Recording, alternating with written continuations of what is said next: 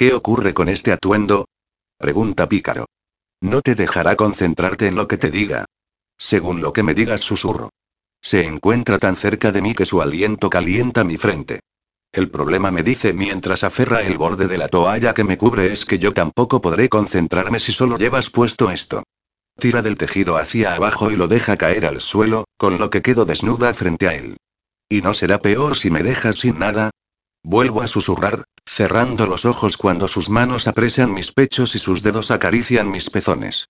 Están tan duros que su tierna caricia resulta casi dolorosa. Mucho, mucho peor susurra él también.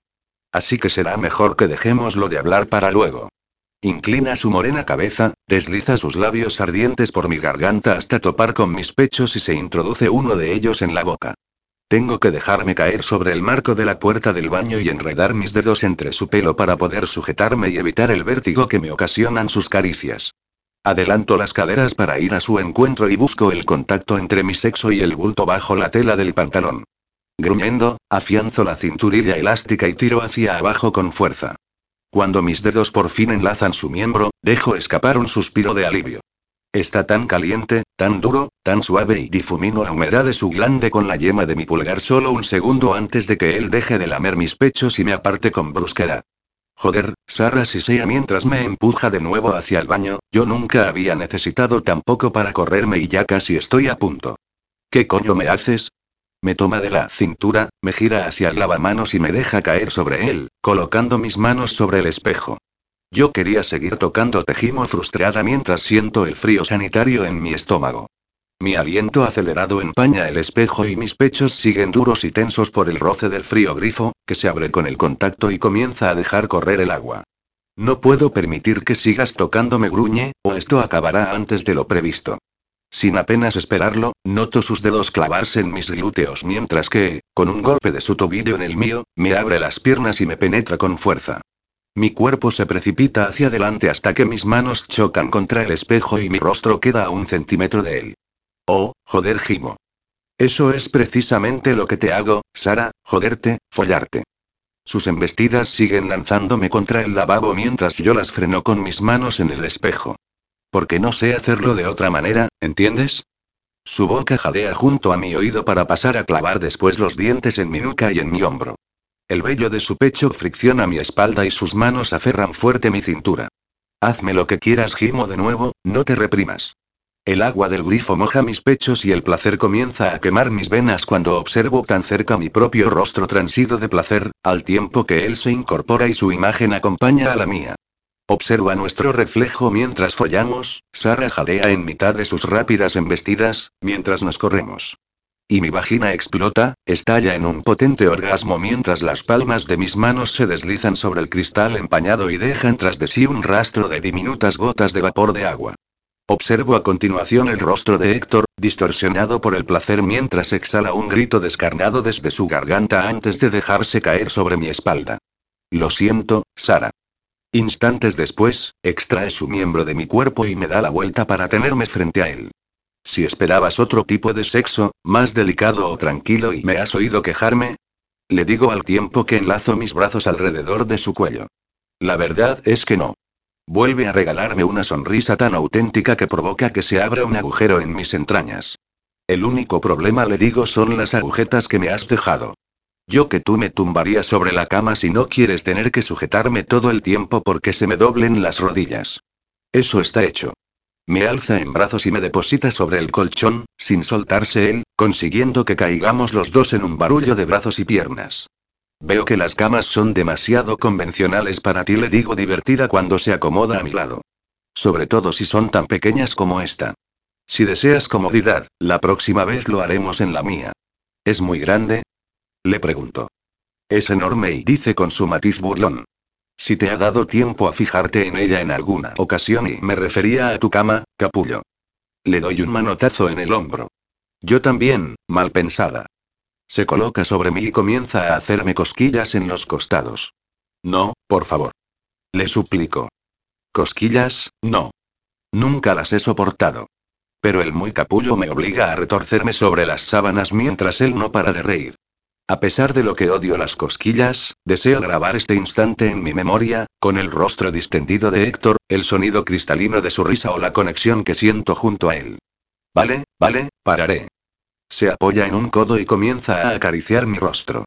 ¿Qué era eso que tenías que decirme? Le pregunto más calmada. He de salir de viaje unos días. ¿Aquel viaje que programé a Alemania? Le pregunto con el ceño fruncido.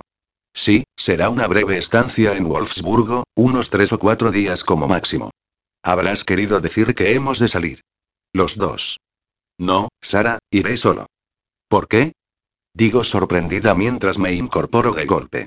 Soy tu asistente y tu intérprete. Tu alemán aún no es muy bueno. Ya he pensado en eso, me las arreglaré. Daniel me acompañará. No entiendo y Sara, lo siento, dice algo más serio, pero ya viste ayer en el despacho lo que tardé en lanzarme sobre ti. Recuerda el motivo de este viaje, el escándalo con las piezas de miles de coches fabricados en esa ciudad. Es un asunto muy delicado que hemos de ayudar a resolver y lo último que necesito es a una mujer tentadora a mi lado todo el tiempo. Perdone usted, señor Lamarck, por tentarlo de esa manera, replico embarada. Eso ha sonado muy machista, Héctor. Sabes que soy una mujer preparada y creo que sirvo para algo más que para calentarte. Podemos separar perfectamente las dos facetas. No te estoy culpando, Sara suspira. En realidad, la culpa es mía por no saber controlarme a estas alturas de mi vida, como si fuera un adolescente imberbe. ¿Entonces? Pregunto. Ya no podremos volver a trabajar juntos. Supongo que ha llegado el momento de hablar sobre eso, vuelve a suspirar. No, Sara, tú y yo no podemos seguir trabajando juntos. Ya me resultó un puto calvario soportarlo al principio, cuando entraste a trabajar para mí, pero ahora ya me es imposible concentrarme en nada si estamos juntos. Puede estar hablando conmigo el cliente más importante y yo solo puedo mirarte de reojo y decidir cuál de las posturas posibles sería la más excitante para follarte sobre cualquier superficie. Entiendo y supongo que puedo considerarme despedida. Sí, esa excusa te vendría de perlas. Puedes largarte con el pretexto de tener que buscar otro trabajo y sería la primera vez que te alegraras de que te despidieran. Hasta me parece oír las carcajadas sardónicas de la voz dentro de mi cabeza. No, claro que no. Responde Héctor en cambio. No vamos a despedirte. Pensaba hablar de ello con mi padre al volver del viaje. Quiero que sigas trabajando para nosotros. Serás la nueva relaciones públicas de la compañía. Eres buena, Sara, vales mucho, y te mereces ese puesto. Suena muy bien, Héctor, y te lo agradezco, pero y pero nada, Sara, todo está pensado. Trabajando en ese puesto habrá días en los que no debamos ni cruzarnos, excepto, se encarama sobre mí y me mira con codicias y a mí me da la gana, por supuesto. No sé, creo que lo mejor sería que me fuera buscando otro empleo. No sería buena idea seguir trabajando contigo. ¿Qué le dirías a tu padre? Tengo que prepararme el terreno. Resulta completamente inviable que yo siga trabajando para los Lamarck, teniendo en cuenta para lo que me ha contratado Mario. Solo me queda esperar que cumpla con su parte de no chivarse a su hijo y dejar que me marche de aquí. Mi padre acatará lo que yo le diga, sentencia.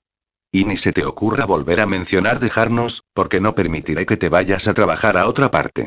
Levanta mis brazos por encima de mi cabeza y se apoya en los codos para no asfixiarme con su peso. ¿Que no lo permitirás? Le digo levantando una ceja. No te irás, Sara. Su tono es ahora más serio y sus ojos me parecen de repente dos fuegos verdes capaces de quemar los míos. Si te marchas, juro que iré a buscarte a donde sea para traerte de nuevo. Podrías irte a la otra punta del mundo y sería capaz de atravesar el mismísimo infierno para encontrarte. Héctor, y lo siento, no quería ser tan brusco. Suelta mis muñecas para poner sus manos a cada lado de mi rostro mientras empuja con sus caderas y presiona con fuerza sobre mi sexo, haciendo que inspire muy hondo para aceptar el intenso placer que me provoca su presión. Ya no me asustas con tus bravatas, gimo cuando continúa embistiendo para presionar nuestros sexos. Pues la primera vez que nos vimos parecía que te ibas a romper en pedazos en cualquier momento, me dice travieso. Porque no te caí muy bien, replico con un gemido. Aunque insistas en decir que me habrías follado allí mismo. Sí, Sara, quise follarte. Abre mis piernas y comienza una lenta fricción que me vuelve loca. Y quise besarte, como ahora mismo deseo. Pues a qué esperas? Bésame jadeo mientras siento cada vez más cerca la llegada del clímax.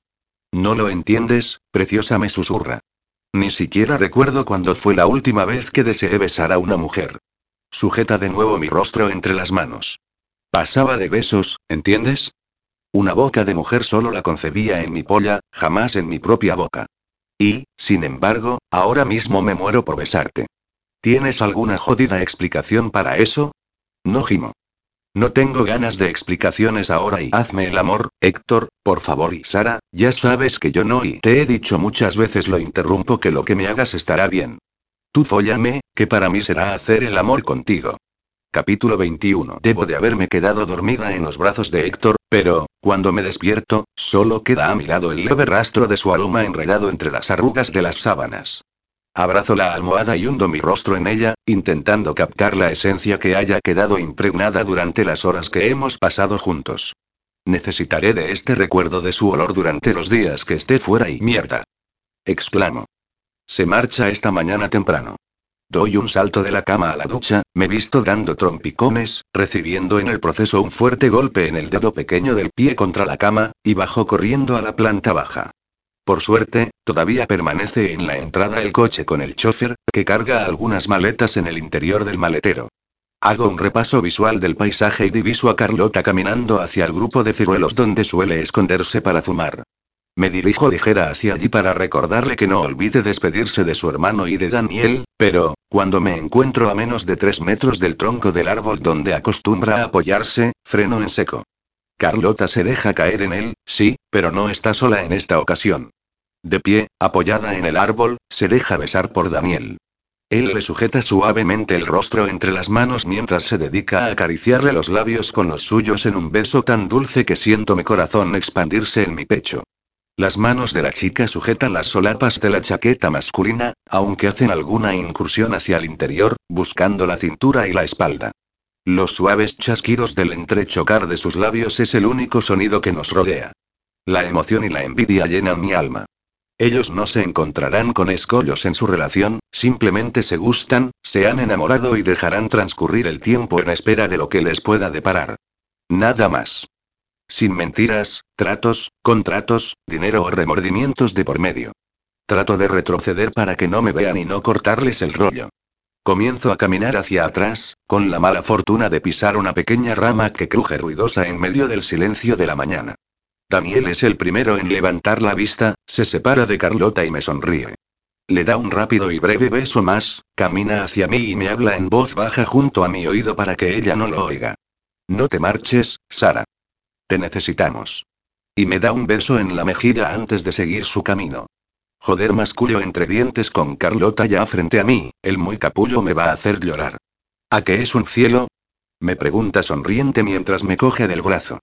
Sí que lo es, respondo con toda seguridad. Desde el principio, Daniel me ha tratado con admiración y respeto, a sabiendas de lo que estoy haciendo aquí.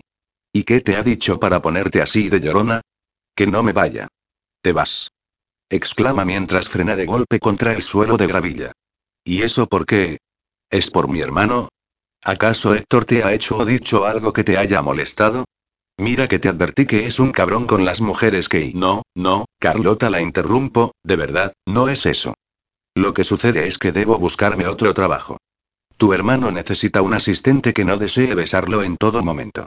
Joder, Sara, te has enamorado de él de verdad, mierda. ¿Cómo se te ocurre? Se lamenta. Aunque, por mi parte le digo pícara, con un niño, creo que también necesito un jefe que no intente quitarme la ropa encima de mi mesa cada vez que estemos a solas en su despacho. No puede ser. Exclama al tiempo que me coge de las manos y ríe con euforía. Mi hermano y tú estáis liados. Bueno, yo no diría tanto y... Pero eso es genial, Sara. Sin darme tregua, se lanza a mis brazos y me da un achuchón de la talla 50. Increíble, otra digna mención para ti. Seguro que mi hermano no ha podido resistirse ante una mujer de verdad, continúa casi sin respirar. No sabes cuánto me alegro, Sara, pero ¿por qué estás triste? Es lógico que Héctor y tú no trabajéis juntos si solo deseáis hacer manitas, aunque no le veo mayor problema. Él te ayudará a encontrar otro puesto para ti y podremos seguir viéndonos cuando vengas a casa. Madre mía. Vuelve a reír a carcajadas. Cuando el viejo se entere, va a arder Troya. Qué bien me lo voy a pasar. Vale, vale, para, echa el freno, Carlota le digo para que deje de elucubrar de esa manera. De momento, tu padre no sabe nada. He quedado con Héctor en no decirle nada hasta que me vaya de vuestra casa. Cuando tenga otro trabajo, ya hablaremos. Tranquila, tranquila, seré una tumba. Hace el gesto de sellar sus labios. De momento, vamos a despedirnos de ellos, pero luego me cuentas cómo es eso de hacerlo sobre la mesa del despacho. Te lo contaré cuando tú te acuestes con Daniel, le digo pícara. Así estaremos en igualdad de condiciones para dar detalles. Madre mía, Sara. exclama con una carcajada. Eres más antigua que mi abuela. Ya lo hemos hecho. Sigue riendo. Un montón de veces. ¿Qué te creías? ¿Que después de que admitiera que le gustó le íbamos a dar tantas vueltas como vosotros? Antes de que conteste, aferra mi mano y echa a correr. Espera. Río con ella. Pero Carlota frena de golpe al llegar a la entrada de la casa. Miro en la dirección de sus ojos para observar a Fanny abrazando a Héctor, rodeándole la espalda como un pulpo, convirtiendo sus brazos en verdaderos tentáculos. ¿Qué hace esa? Pregunto furiosa. No lo sé, contesta Carlota extrañada. La muy petarda debe de haber cambiado de estrategia y ha decidido comportarse de forma más cariñosa con mi hermano a la vista de su indiferencia. Para lo que le va a servir y no te preocupes, Sara, Héctor se la corta antes que casarse con ella. Espero que no haga falta. Hago una mueca que provoca mi risa y la de mi amiga. Sí, Carlota es mi amiga, aunque no me vaya a durar más que unos días. Ella precisamente es la que me da un cogazo y mira hacia la casa para advertirme con el gesto que Mario Lamarck permanece asomado tras una de las cristaleras de la biblioteca, observando la escena. Espero que tengáis buen viaje, comento en voz alta para señalar mi presencia pero sin levantar las sospechas de Mario. Gracias, Sara. Daniel se me acerca y me da la mano. Hasta la vista, Sara. Héctor lo imita y me da la mano ante la atenta mirada de Fanny y el horrible mohín de sus labios. Solo puedo llevarme la última mirada de Héctor, que me regala justo antes de cerrar la puerta del coche. Cuando desaparecen tras la nube de polvo, me invade una terrible sospecha, una de esas sensaciones o corazonadas que parecen querer avisarte de que algo no acabará bien. Es una especie de presentimiento que parece clavarse en mis costados y llega a provocarme dolor físico. Un desasosiego cuyo origen no puedo explicar me cubre por completo, por lo que deseo con todas mis fuerzas que Héctor vuelva lo más rápido posible. ¿Qué te parece? me dice Carlota mientras me coge del brazo de nuevo, sin dejar de mirar de reojo a la pija de ojos claros si tú y yo nos vamos hoy de compras a la ciudad. ¿No has de ir a trabajar? Le pregunto. Sí, pero hoy solo unas horas responde contenta. Ve a saludar a alguien o visita algún lugar que te apetezca mientras tanto, y, en cuanto salga, nos vamos a comer y de compras, que ya va siendo hora de que salgas de este insano lugar para rodearte de gente normal y ruido en un centro comercial. Invito yo. Los planes de Carlota no han podido ser más acertados. Mientras ella se ha marchado al museo, yo he aprovechado para visitar a mis antiguos compañeros de piso y amigos. Mi primera intención fue pasarme primero por casa de Patty, pero ha resultado que se encontraba de viaje por Irlanda con un cliente de la agencia. Sara. Grita Ana cuando aparezco en su puerta. Ya era hora de que nos hicieses una visita. Mi chica favorita. Exclama Rafa. Mi contacto con ellos hasta ahora se ha limitado al teléfono y al WhatsApp, así que nadie imagina lo que me reconforta este achuchón de oso. Cuanto os he echado de menos les digo, todavía dentro del abrazo. Por cierto, ¿dónde está Vicky? Ayer mismo la llamaron. Por fin le han encontrado un alquiler social para mujeres víctimas de violencia machista. Está muy contenta de disponer, al fin, de su propia casa sin tener que depender de nadie. Oh, cuánto me alegro por ella. Pero, entonces les pregunto una vez nos hemos despegado y nos dirigimos al salón, ¿cómo vais a pagar la hipoteca a partir de ahora? No te preocupes, sonríe Ana. Las cosas nos han mejorado bastante. Un pequeño aumento de sueldo por mi parte, ya que ahora se han dignado a pagarnos las horas extras, una ayudita por parte de nuestros padres y, en fin. Rafa se dirige a su marido, prepara el desayuno y lo tomamos mientras hablamos.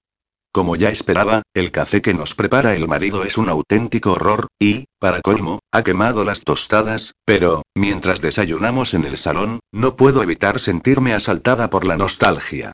Estar aquí, con ellos, tranquilamente, como si estos últimos meses no hubiesen pasado y como si mi mente hubiese reconocido encontrarse en terreno aliado, donde poder desahogarme y liberar toda la tensión acumulada, todo junto se me hace una bola enorme y las lágrimas acaban apareciendo en mis ojos. Sara, ¿qué te ocurre? Me pregunta Ana. Nada contesto mientras me froto los ojos con las manos, no me pasa nada. Es solo que yo os echaba de menos. ¿Seguro que es solo por eso? Inquiere Rafa. No sé, estás muy guapa, pero tienes un semblante triste. ¿No te van bien las cosas en el trabajo nuevo? Me han ido bien hasta ahora, respondo con cautela, pero se me acaba el contrato dentro de dos semanas. Joder, gruñe Rafa, ya estamos otra vez. ¿Acaso no están contentos con tu trabajo de asistente? Dejo claro que les conté una semiverdad. Yo ya sabía que sería algo eventual, les explico. No os preocupéis, no es por quedarme otra vez sin trabajo que me haya puesto así. No me hagáis caso. Estoy un poco nostálgica, nada más. Hablamos, reímos, lloro otra vez y sobre todo en la despedida. Vuelvo a abrazarlos a los dos y les deseo toda la suerte del mundo. Se la merecen. Espero a Carlota donde hemos quedado, en la fuente mágica. Llega muy sonriente y me coge del brazo para subir juntas la avenida María Cristina hasta la Plaza de España, donde nos reímos de los turistas ataviados con chanclas y calcetines y de sus rostros quemados por el sol, que acaparan las aceras mientras no dejan de fotografiar las fuentes y las plazas. Me dejo arrastrar hasta el centro comercial y cuál es mi sorpresa cuando observo que no elige un restaurante de categoría, sino un bar con especialidad en cervezas y tapas. Se acabó la comida de cinco tenedores, sonríe satisfecha con su jarra espumosa en una mano y su taco de tortilla de patatas en la otra. Vamos a ponernos hasta el culo de jamón, tortilla y chorizo. Y pan con tomate, mucho pan, que en casa no hay manera de zamparse un buen bocadillo. Tienes toda la razón. Salud. Exclamo alzando mi fría jarra de cerveza. Aunque si algo me hace reír de verdad es verla disfrutando comer de esta manera y en este sencillo lugar mientras lleva puesto un elegante traje de chaqueta de Armani. Y así se lo hago saber. Tranquila me dice con la boca llena de pan. Un día de estos empaqueto todos mis modelitos de firma y los dono a la beneficencia. Igual que he cambiado mi vida, cambiaré todo mi vestidor. Compone una mueca de resignación. Me costará, lo sé, pero entiende que llevo toda la vida despilfarrando el dinero de mi padre y aún me cuesta asimilar que voy a pasar de él. A pesar de no dejar de hablar ni de masticar, el tiempo transcurre y Carlota no me habla de lo que más me interesa. Su relación con Daniel. Me da miedo hablar de ello, me confieso a una vez le pregunto directamente. ¿Miedo? ¿Por qué? Por si al ilusionarme meto la pata. ¿No crees que somos demasiado diferentes? Me pregunta insegura. Yo no pienso demasiado las cosas y él es tan organizado y a mí no me importa una mierda lo que la gente opine de mí, mientras que él es tan educado y amable y creo que os complementáis, le digo divertida por la descripción de sus diferencias. Me los imagino juntos y me da la impresión de que jamás se aburrirán. ¿Lo dices en serio? ¿Lo quieres? Le pregunto. No sé si es amor lo que siento, no estoy segura de lo que esa palabra significa, me explica mientras juguetea con su servilleta. Solo sé que pienso en él a todas horas. Que cuando por fin lo veo me da un fuerte subidón. Que ya no deseo irme de fiesta y sueño con él por las noches. A veces, durante alguna horrible reunión en casa en la que me estoy muriendo del asco y del aburrimiento, aparece él y ya no me importa quién haya allí mientras él esté cerca. Ya no me deprimo tan a menudo y tengo ganas de saltar y cantar todo el día. Me mira de repente con sus ojos verdes más chispeantes que nunca. Por no hablar de lo bien que lo pasamos en la cama. Ahí se le acaba toda la caballerosidad. ¿Quién lo habría dicho de un hombre aparentemente tan tranquilo como él comenta traviesa? Desde mi parca experiencia le digo con sinceridad, creo que acabas de describir el amor con mayúsculas. Romanticismo y pasión perfectamente combinados. Si él siente lo mismo, solo debéis dejaros llevar.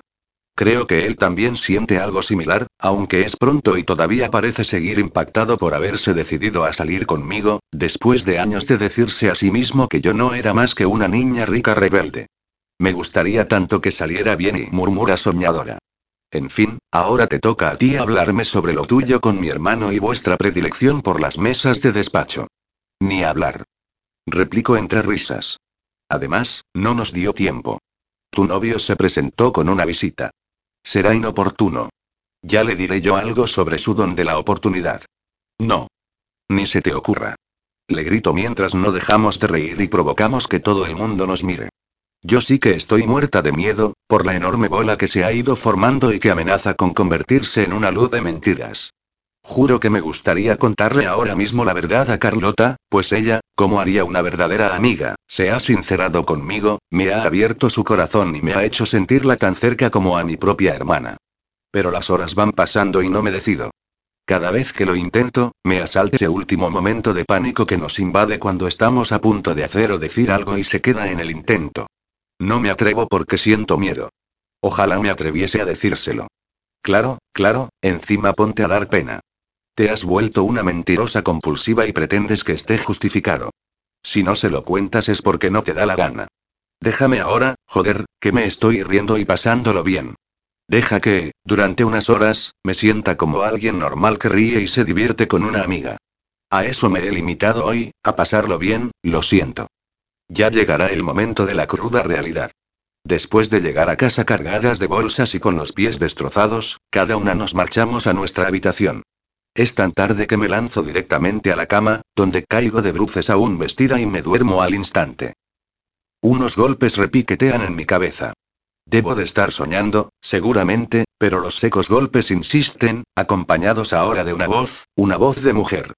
Con un esfuerzo titánico, abro un ojo y luego el otro. ¿De dónde proviene tanta luz a estas horas de la noche? Giro mi cabeza en otro agotador impulso y observo la ventana.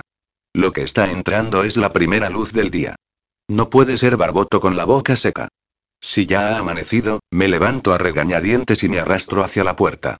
Todavía llevo puesto el vestido del día anterior y los pegotes de rímel aún acumulados apenas me dejan abrir los ojos. Joder, ya voy, ya voy.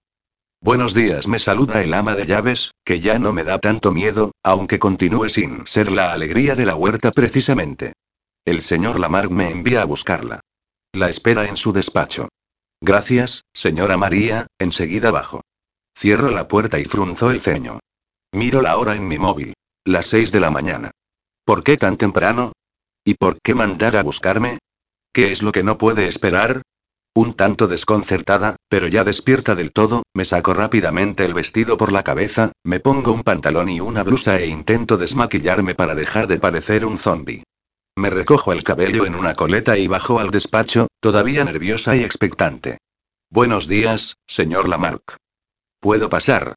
Adelante, Sara. Entro sin dejar de observar a ese hombre, sentado tras su mesa, para ver si soy capaz de averiguar algo por la expresión de su rostro, pero me es imposible adivinarlo, dado que jamás lo había visto más pétreo e implacable. Lo que consigue ponerme totalmente en alerta es advertir la presencia de su hermano Lucas, todo un comité de bienvenida. Ustedes dirán digo mientras intento aparentar tranquilidad. Me han llegado ciertos rumores, comienza Mario, y me gustaría que usted me dijera si son ciertos o no. ¿A qué rumores se refiere? Y necesito que me conteste con sinceridad, insiste, con lo que me pone aún más nerviosa. Dígame. Díselo de una maldita vez, hermano. Increpa Lucas. Que se acuesta con tu hijo. ¿Es eso cierto? Me pregunta Mario. Me acabo de quedar petrificada. Hasta la capacidad del habla acabo de perder. ¿Qué hago? ¿Les digo la verdad o les miento? Total, una mentira más y estamos esperando su respuesta. Lucas parece mirarme triunfante. Siempre he sabido que yo no le gustaba ni un ápice. Ya le dije a mi hermano desde el principio que era una mala idea contratar a una prostituta para esto. No soy prostituta, ya se lo he dicho a ustedes muchas veces a ti no a decir. Pero su comportamiento ha dejado mucho que desear, interviene Mario. La felicité por su buen trabajo, le pagué una buena cantidad de dinero, la he dejado vivir en mi casa y alternar con mi familia. ¿Ha pensado que puede aspirar a algo más? Me lo pregunta de una forma tan humillante que me hace sentir como una mierda. ¿Cree que liándose con mi hijo tiene alguna posibilidad de formar parte de todo esto? ¿Cree que yo lo voy a consentir? Déjeme que le diga, señor Lamarck, que no me interesa ni su casa, ni su dinero, ni el resto de su familia. Esta gente está empezando a tocarme demasiado las narices. Por supuesto, únicamente le interesa mi hijo. Eso ha sido algo inesperado. No me importa lo que haya sido. Se levanta de su sillón y me encara como nunca lo ha hecho. Pero puede estar segura de que no va a seguir más tiempo en esta casa. Esta misma noche, en cuanto se haya retirado todo el mundo, usted cogerá sus cosas y se marchará de aquí. Por supuesto, contesto. Mi cuerpo sigue estático, frío. No siento la sangre en las venas ni el aire en los pulmones. Solo mi corazón latir, pero errático, lento, pesado, sin compás. No se preocupe, puedo marcharme ahora mismo, si lo desea. No me contesta de forma rotunda, ahora todo el mundo comienza a levantarse y no deseo preguntas ni explicaciones. A medianoche, un taxi la esperará en la puerta. Ah, y no seré yo quien rompa nuestro trato. Saca un cheque de un cajón, lo firma y me lo entrega. Tenga, sus honorarios. No puedo aceptarlo, le digo. Quedamos en que el pago final sería a cambio de conseguir los objetivos. Ya me ha pagado suficiente. No puedo decir que no haya conseguido usted lo que le pedí, replica extrañamente calmado. Gracias a usted, mi hijo es ahora mucho más responsable y sensato, incluso estuvimos hablando ayer sobre su futuro. Creo que él y Fanny llegarán al final a un acuerdo. Si también he cumplido, ¿por qué me echa de esta manera? Le digo sin amedrentarme. Porque no toleraré escándalos en mi casa. Y porque creo que usted ha ido demasiado lejos con el tema de la confianza con mi hijo. La contraté para que se acercara a él, no para que se metiera en su cama. Menudo mérito. Salta Lucas. Mi sobrino deja de ir con putas porque ya tiene una en casa, no por el buen trabajo de esta mujer. Sus habilidades parece ser que son de otra índole. ¿Tiene que estar usted metiéndose por medio todo el tiempo? No puedo evitar explotar por fin ante este gilipollas. ¿No ha tenido suficiente con demostrarme todo este tiempo que me odia? Si al menos supiese por qué. No me gusta que interfieran en nuestra vida, me contesta embarado.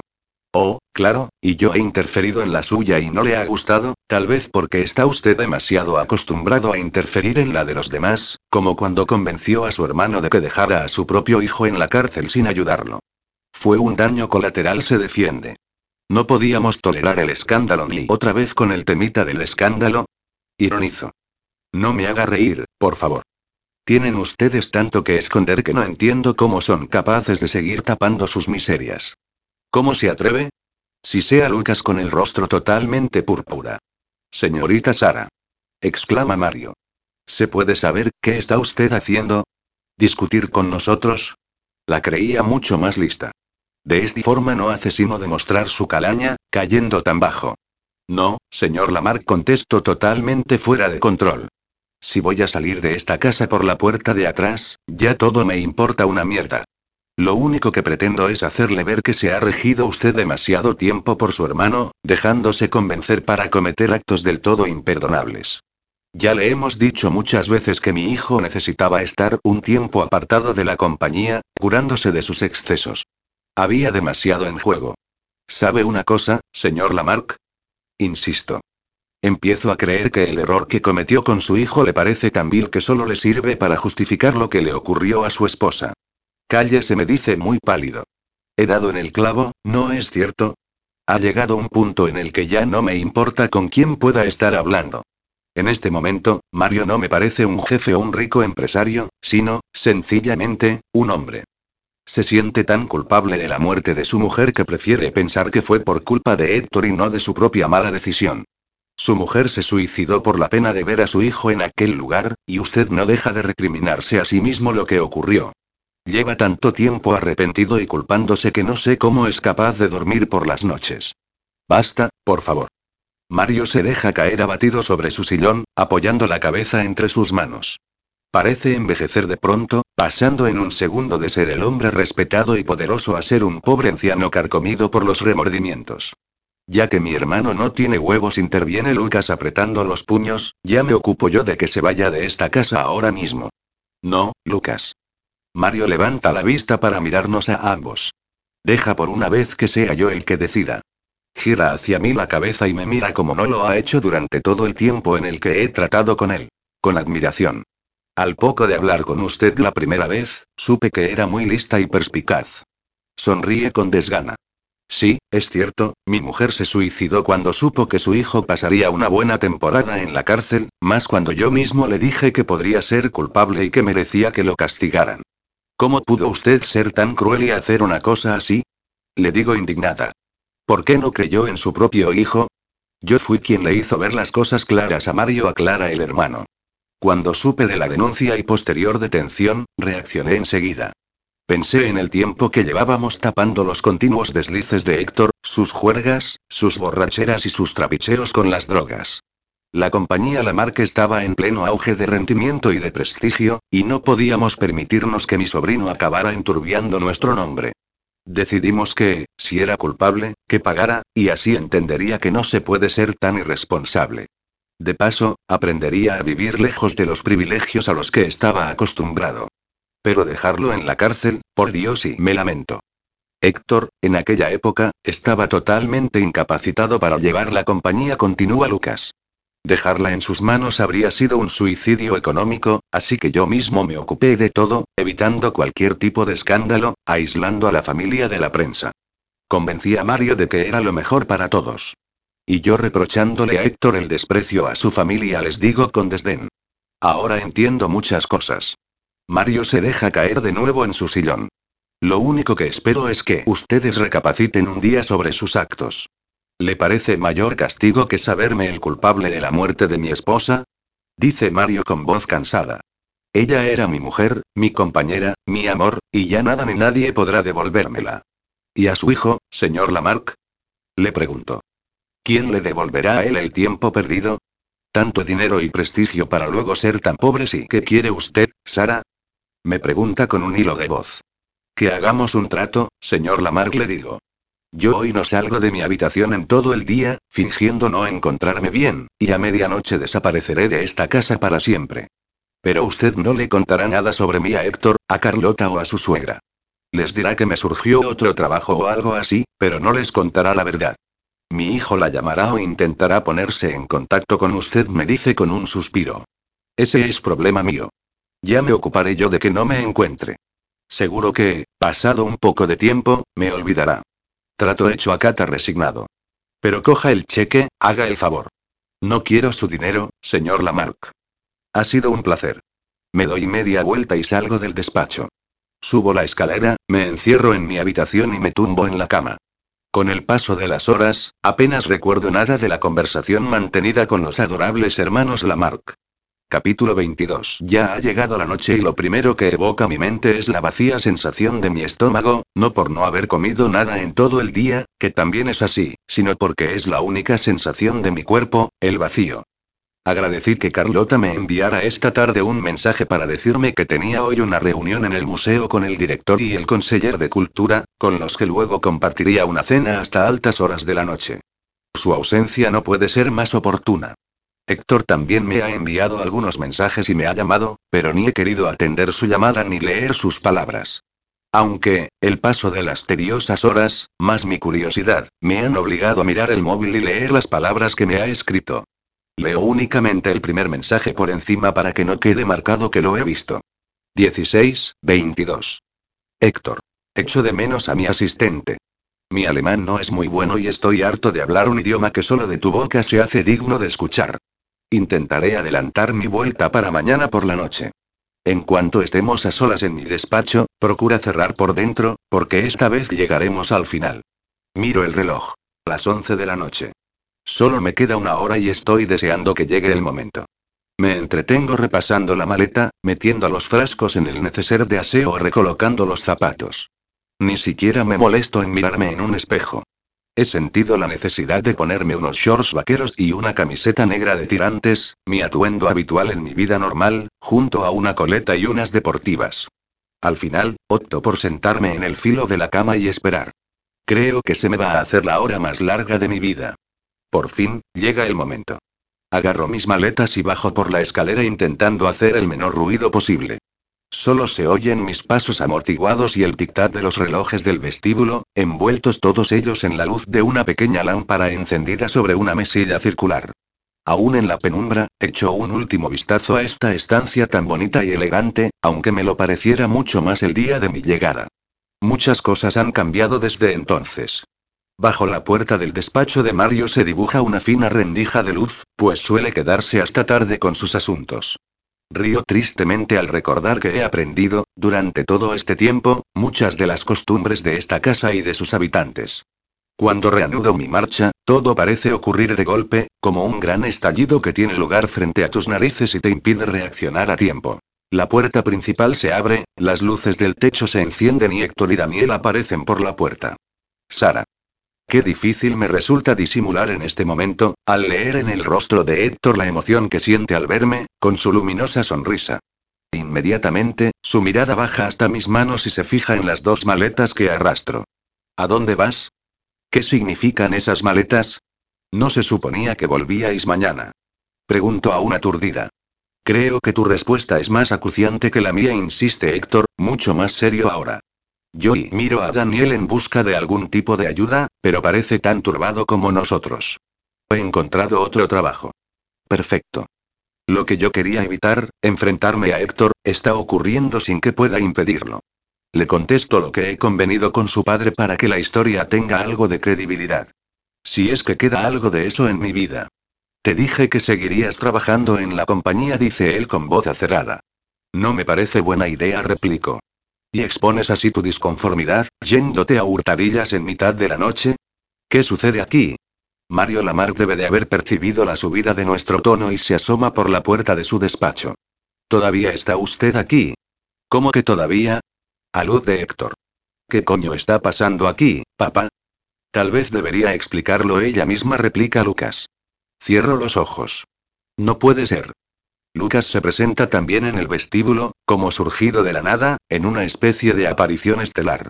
¿Explicar qué, Sara? Insiste Héctor. ¿Qué es todo este alboroto? Genial. Tierra, trágame. El resto de los espectadores van llegando. Fanny y su madre, Ernesto y su hijo Álvaro, el primo Alberto, Carlota, Elvira, acompañada por Fina y Jessica y ¿sabías que tu asistente personal es una puta pagada por tu padre? Anuncia Alberto desde lo alto de la escalera. Así, a lo bestia, como si nada. Como si no destrozara la vida de nadie. ¿Y antes había querido morirme? ¿Desaparecer? ¿Volatilizarme? Aunque también me valdría agarrar a Alberto por los huevos y colgarlo de la inmensa lámpara del techo. ¿Qué haces tú aquí? Le espeta Héctor.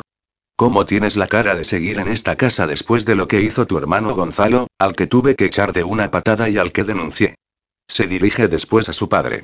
¿Sabías que mi querido primo intentó forzar a Sara? Te juro que acabará en la cárcel, donde deben estar todos los violadores. Se gira de nuevo hacia Alberto.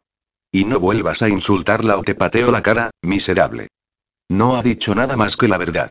Acaba de intervenir Lucas, soltando lo que tanto tiempo lleva deseando decir. Sé que me odia, pero hacerme esto a traición y qué coño dice ahora mi queridísimo tío, papá. Sigue insistiendo Héctor. Papá. Héctor, yo y Mario se encuentra entre una tremenda encrucijada, sin ánimo de explicaciones o disputas. Este es el contrato con la agencia. Lucas acerca un documento cuyo membrete reza de ves hacer. La cita perfecta, que Héctor coge y lee por encima. Por si te queda alguna duda. Sara. Nunca voy a olvidar la mirada que me acaba de lanzar, de reproche, sí, pero también de tristeza, de pena y de injusticia. Y es ahora cuando no puedo evitar que gruesas lágrimas se derramen por mis mejillas. ¿Qué ocurre, primo? Se jacta de nuevo Alberto. ¿Acaso eras tú el único que no sabía que esta putita cobraba por darte compañía? El muy desgraciado baja la escalera, me arranca la maleta de las manos y la abre. Extrae varios sobres con el logo de la compañía Lamarck y muestra su contenido en metálico. Y eso no es todo, primo. A cambio de contarle a tu padre cada uno de tus pasos, se ha embolsado un cheque especialmente abultado. Eso no es cierto. Grito. Ah, no. Tira de mi bolso e introduce la mano en él para sacar otro sobre con el logo de la marca y extraer el generoso cheque que rechacé. Hijo de puta le escupo. Lo has puesto tú. Esto es por venganza, por no haberme dejado manosear por tu hermano. Explícale eso a mi primo, declara con la expresión más repugnante que recuerdo haber visto jamás. Sara. Repite Héctor. Sara, mírame. Grita, sobresaltándome. Defiéndete, por el amor de Dios. Diles que se equivocan. Dime que nada de todo eso es verdad. Héctor, y se me acaba de hacer un enorme nudo en la garganta. No puedo hablar, no puedo respirar. Solo puedo llorar. Joder, musita al tiempo que cierra los ojos, esto no puede estar pasando. A ver, se dirige a todos, ¿quién coño lo sabía? Imagino que tú, tío Lucas, Gonzalo, Alberto y, por supuesto, mi padre. Este lo mira sin decir nada. ¿Y tú, Carlota? No susurra pálida como la cera, no sabía nada, te lo juro. ¿Yaya? Le pregunta a Elvira. En esta casa hace mucho tiempo que ni pincho ni corto masculla la anciana. ¿Cómo iba a estar enterada de un secreto de ese calibre? ¿Alguien más? Se vuelve y se topa con la mirada culpable de Daniel. También tú. Joder, Daniel. ¿Cómo has podido hacerme esto? Le grita. Ahora mismo vuelve a dirigirse al resto, quiero que todo el mundo desaparezca de aquí. Ahora. Mientras el inesperado público comienza a disolverse, Héctor me coge del brazo con fuerza y tira de mí hacia su despacho. Y tú vienes conmigo. Tienes unas cuantas cosas que explicarme. Entramos en su despacho, cierra la puerta y me suelta de su agarre hasta hacerme tambalear como a una materia pegajosa y molesta. Acaba de desaparecer su mirada de alegría al verme, la de tristeza al descubrirme o la de deseo que me ha lanzado todas las veces que hemos estado a solas en esta habitación. Ahora, en su lugar, aparece una mirada cargada de odio y rencor, de repugnancia y de desprecio. Héctor, por favor, yo intento decirle. Cállate. Solo hablarás cuando yo te pregunte. Pero debería explicarte que te he dicho que no hables. El Héctor que me habla es otro distinto, nada que ver con el que yo hablé hace tan solo dos días, y reído, besado, abrazado, hecho el amor y en este momento parece un extraño que me mira con ojos fríos y acusadores, despojándome del derecho de poder defenderme. En medio de su ofuscación, no encuentro forma de acercarme a él, por eso, por tal injusticia, la ira me acaba envolviendo. Vale. Le contesto exasperada. Pues pregunta. ¿Qué quieres saber? ¿Trabajas para esa agencia? Sí, pero y no me interesan tus putas explicaciones. Con un sí o un no me basta. ¿Trabajas o no como chica de compañía? Sí. ¿Mi padre te contrató para que me espiaras? Sí. Estoy empezando a contestar de forma autómata. No siento ni un ápice de aliento en mi frío cuerpo. ¿Le ibas con el cuento de cada uno de mis pasos después? Sí. ¿Has cobrado dinero por estar conmigo? Sí. A pesar del dolor que me invade hasta lo más profundo de mis huesos, no he evitado su mirada ni una sola vez. La felicito, señorita García, me dice mientras clava sus acerados ojos verdes en los míos, es usted realmente buena. La he creído desde el principio, como un auténtico gilipollas confiado. Aunque ahora, por fin, lo comprendo todo. Ríe de forma cruel. No dejaba de preguntarme cómo era posible que de repente me excitara con una tía tan simple y vulgar que ni siquiera era puta. Resulta que ya tengo la respuesta. Porque también lo era. Debo de admitir que se te da francamente bien tu trabajo, incluso a mí me engañaste, haciéndome creer que eras una ingenua e inocente chica.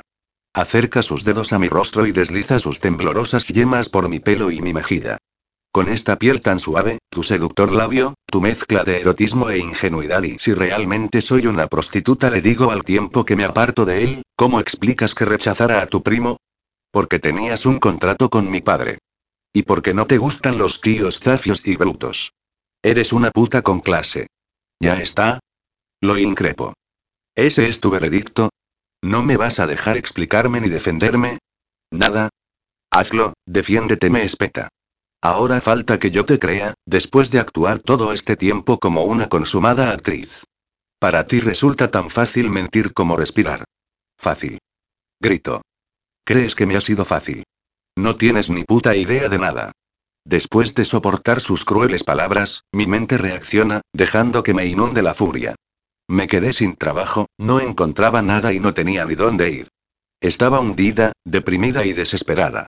Yo no soy rica como tú. Necesito trabajar para vivir. Oh, qué vida más triste suelta con mordacidad. Ahora viene aquello de que tuviste que vender tu cuerpo a cambio de un mal trozo de pan que llevarte a la boca. Muy buena interpretación, cariño, pero el telón ha bajado y la función ha terminado.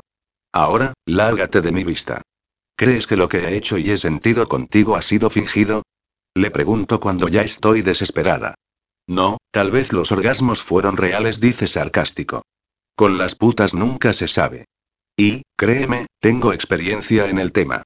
Que te den, Héctor le digo mientras me arranco las lágrimas con mis propias manos. Puedes quedarte aquí, con tu familia, con tu dinero y con tu gran intuición de la verdad. Abro la puerta para marcharme, no sin antes dedicarle unas últimas palabras. En un segundo llego a la conclusión de que un insulto o un desprecio ya no le afectarán, así que decido decirle algo que, al menos, lo perturbe y lo confunda. Se lo tiene merecido. No soy prostituta, Héctor, tenlo claro. Por cierto, te quiero. Te quiero desde la primera vez que me miraste y me hiciste sentir valiosa y especial. Y seguiré queriéndote a pesar de todo. Salgo del despacho después de cerrar y me dirijo al vestíbulo. Dos pasos después, me topo con Carlota y con Elvira. Ambas se hallan en mitad de la estancia, cuchicheando hasta que yo aparezco. Entonces se callan y me miran de tal forma que me es imposible averiguar el sentimiento que ahora mismo las inunda. Si les genero pena, asco u odio. No me da tiempo a seguir analizando por qué las tres nos volvemos sobresaltadas cuando un estruendo surge del interior del despacho de Héctor. Y otro más, y otro, y otro, acompañados del inconfundible sonido de pedazos rotos, como si se dedicara a estrellar contra la puerta de madera todos los objetos rompibles de dicha habitación. Supongo que mis palabras finales han obrado su cometido. Miro a mi amiga y a doña Elvira y deseo decirles muchas cosas, pero solo unas pocas palabras consiguen brotar de mi garganta. Lo siento, susurro. Lo siento muchísimo. Y desaparezco de esta casa para siempre. Capítulo 23. Tranquila, Sara, tranquila. Así llevamos, al menos, 20 minutos, mi amiga Patty y yo. Yo gimoteando en su hombro y ella sin parar de decir que lo siente, una y otra vez. Lo siento, de verdad insiste. Todo es culpa mía, nada más que mi culpa y no digas eso. Me incorporo ligeramente y me sueño los mocos con un Kleenex que ya está chorreando. Tú no tienes la culpa de nada. Sí, yo te metí en esta mierda. No me obligaste a nada, la convenzo mientras me sigo limpiando la nariz. Sí, Sara, se puede decir que te obligué. Se tapa la cara con las manos y suspira con expresión culpable. Que no, y el día que te vi tan perdida deambulando por la plaza de Cataluña me interrumpe, fui directamente a por ti. Podría haber pasado de largo sencillamente, haberte saludado sin contarte cómo me ganaba la vida, haberte dejado en paz. Pero te lo dije a conciencia, Sara, a sabiendas de que te haría claudicar en algún momento.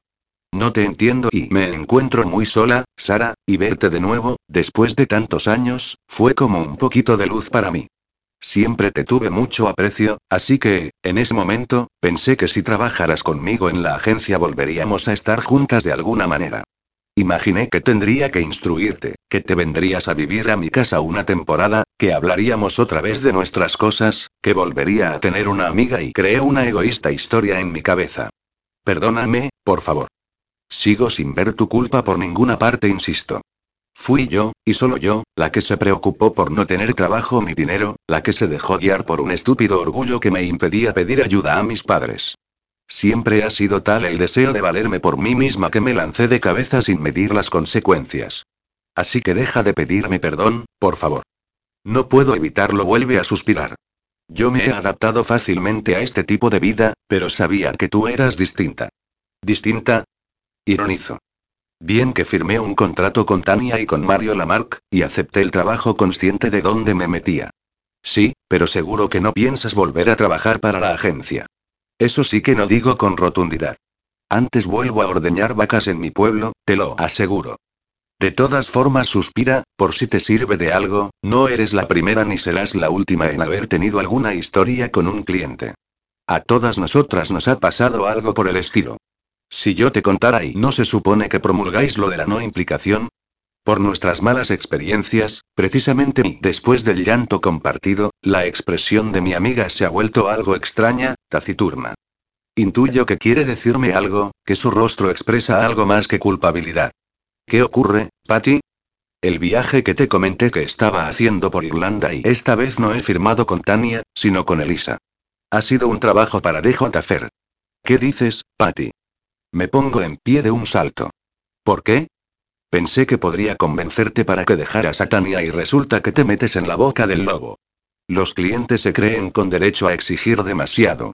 Tampoco hay que exagerar ni escandalizarse tanto, responde algo tensa. Solo es un poco de sexo, Sara. Únicamente se trata de follar mientras piensas en otra cosa. Le das demasiada importancia. Joder, y me llevo las manos a la cabeza. ¿Me quieres explicar por qué has tomado esa decisión? Pues por el puto dinero exclama. Toda esta mierda es por dinero, desde el principio. ¿O te crees que he nacido para sonreírle todo el tiempo a un tipo que solo desea meterme mano? Patty se asusta al verme palidecer tras su explosión. Siento ponerme así, Sara, pero tú no lo entiendes. Todo lo que he tenido que pasar y nunca me has contado el motivo de trabajar para la agencia, le digo de forma tranquila. Solo que tenías que ayudar a tus padres. Con cierto semblante de derrota, se pone en pie y comienza a narrar su historia mientras camina por el salón arriba y abajo. ¿Recuerdas que tuve que marcharme un día a casa de mis padres con urgencia? Claro que lo recuerdo. Yo también me crié en una granja, me explica. Mis padres trabajaban la tierra y cuidaban de los animales, con largas jornadas de sol a sol para poder pagarnos los estudios a mi hermano y a mí. Yo me vine a vivir a Barcelona y mi hermano eligió estudiar en Madrid, costeado todo por ellos. Hasta que un día mi padre sufrió un accidente. Se cayó del tractor y la pierna le quedó aprisionada en una rueda. Tuvieron que cortársela. Oh, Patty, cuánto lo siento, me lamento. Nunca me dijiste nada y mi padre necesitó mucho tiempo para recuperarse, y ya sabes lo que pasa cuando trabajas para ti mismo. Mi madre tuvo que hacerse cargo de cuidarlo y la granja quedó abandonada, pues no podían permitirse pagar a trabajadores. Fue cuando tuve que ponerme a trabajar en cualquier cosa para poder ayudarlos. Pero los mediocres sueldos que me pagaban no eran suficiente. Patty hace un receso y después retoma el relato. Mi padre ni siquiera disponía de una prótesis en condiciones para poder caminar. Estaba desesperada cuando, mientras atendía a unas clientas en una zapatería, oí su conversación. Eran un par de chicas pijas que hablaban sobre la importancia de moverse en lugares de categoría para alternar con gente importante. Así que, ni corta ni perezosa, empleé mi sueldo de aquel mes en comprarme ropa y me presenté en uno de los locales de más glamour de Barcelona, pero parece ser que la categoría no se obtiene por un poco de ropa de marca de imitación.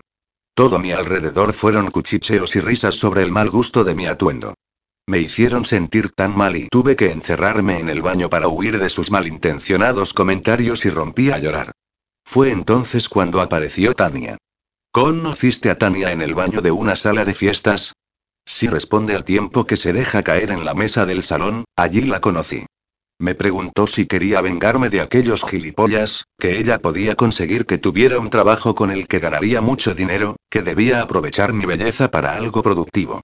Queda claro cuál fue mi respuesta. Así podías ayudar a tus padres, le comentó. Exacto. Lo primero que tuvo mi padre fue la mejor prótesis para valerse por sí mismo.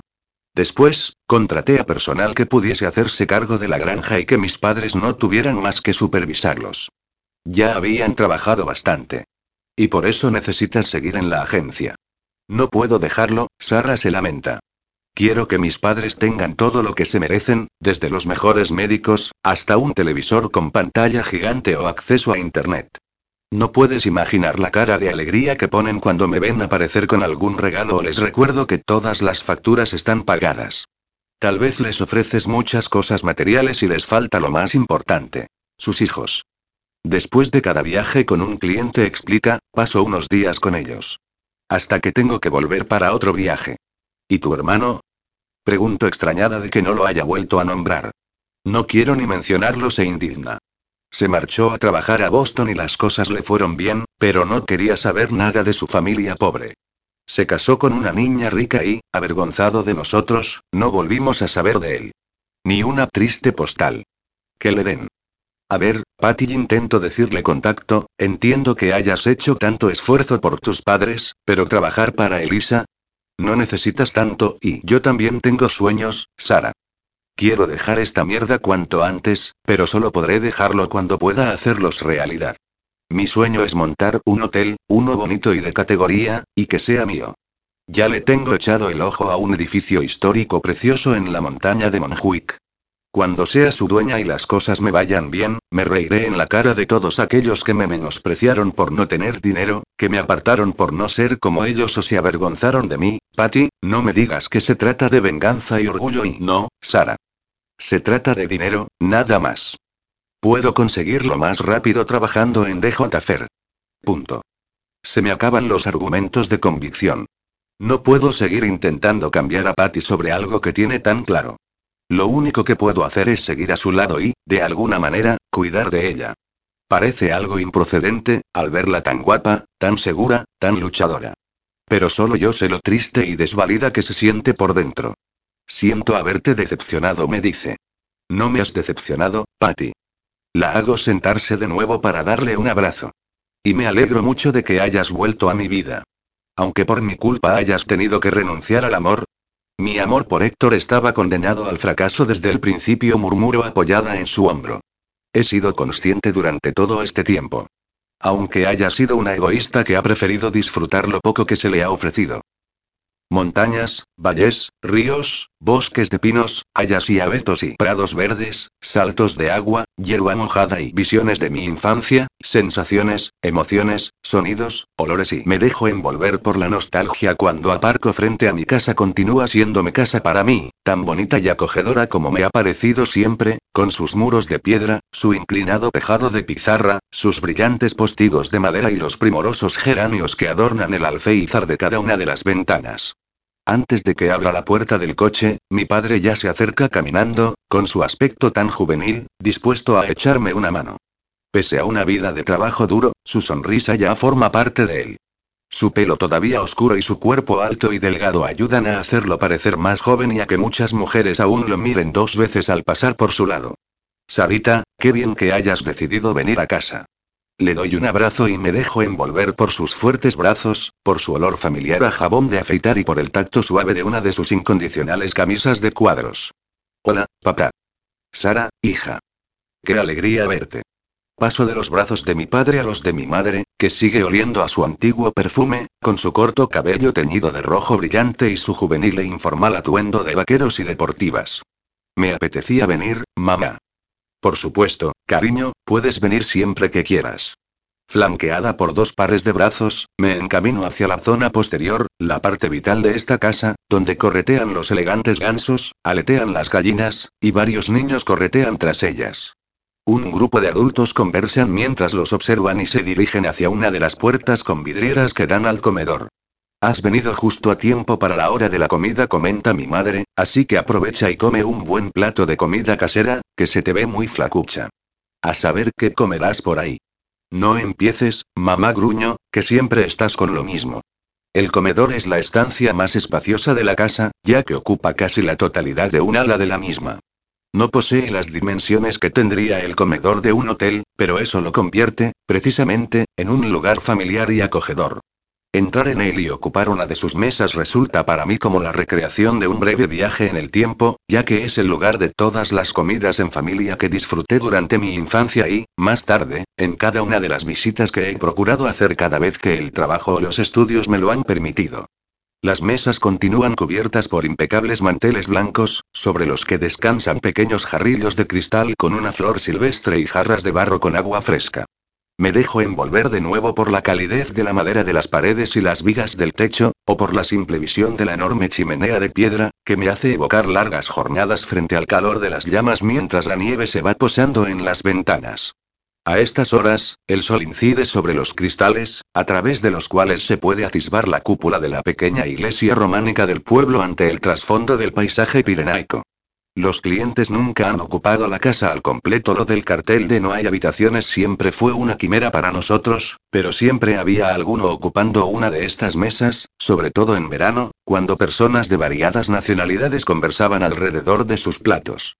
Fue durante aquellas jornadas cuando decidí que, aparte de estudiar en la universidad, yo quería aprender muchos idiomas, para poder entender a toda aquella gente que solía ocupar mi casa y la llenaba con sus risas y sus palabras desconocidas para mí. Vamos, Sarita me anima mi padre, un buen plato de escudella y volverás a sentirte como nueva. Y seguro que te olvidarás por un momento de tus males de amores.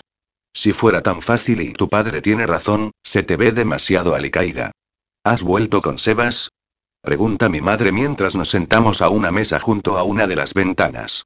No, mamá, eso se acabó hace ya tiempo, contesto.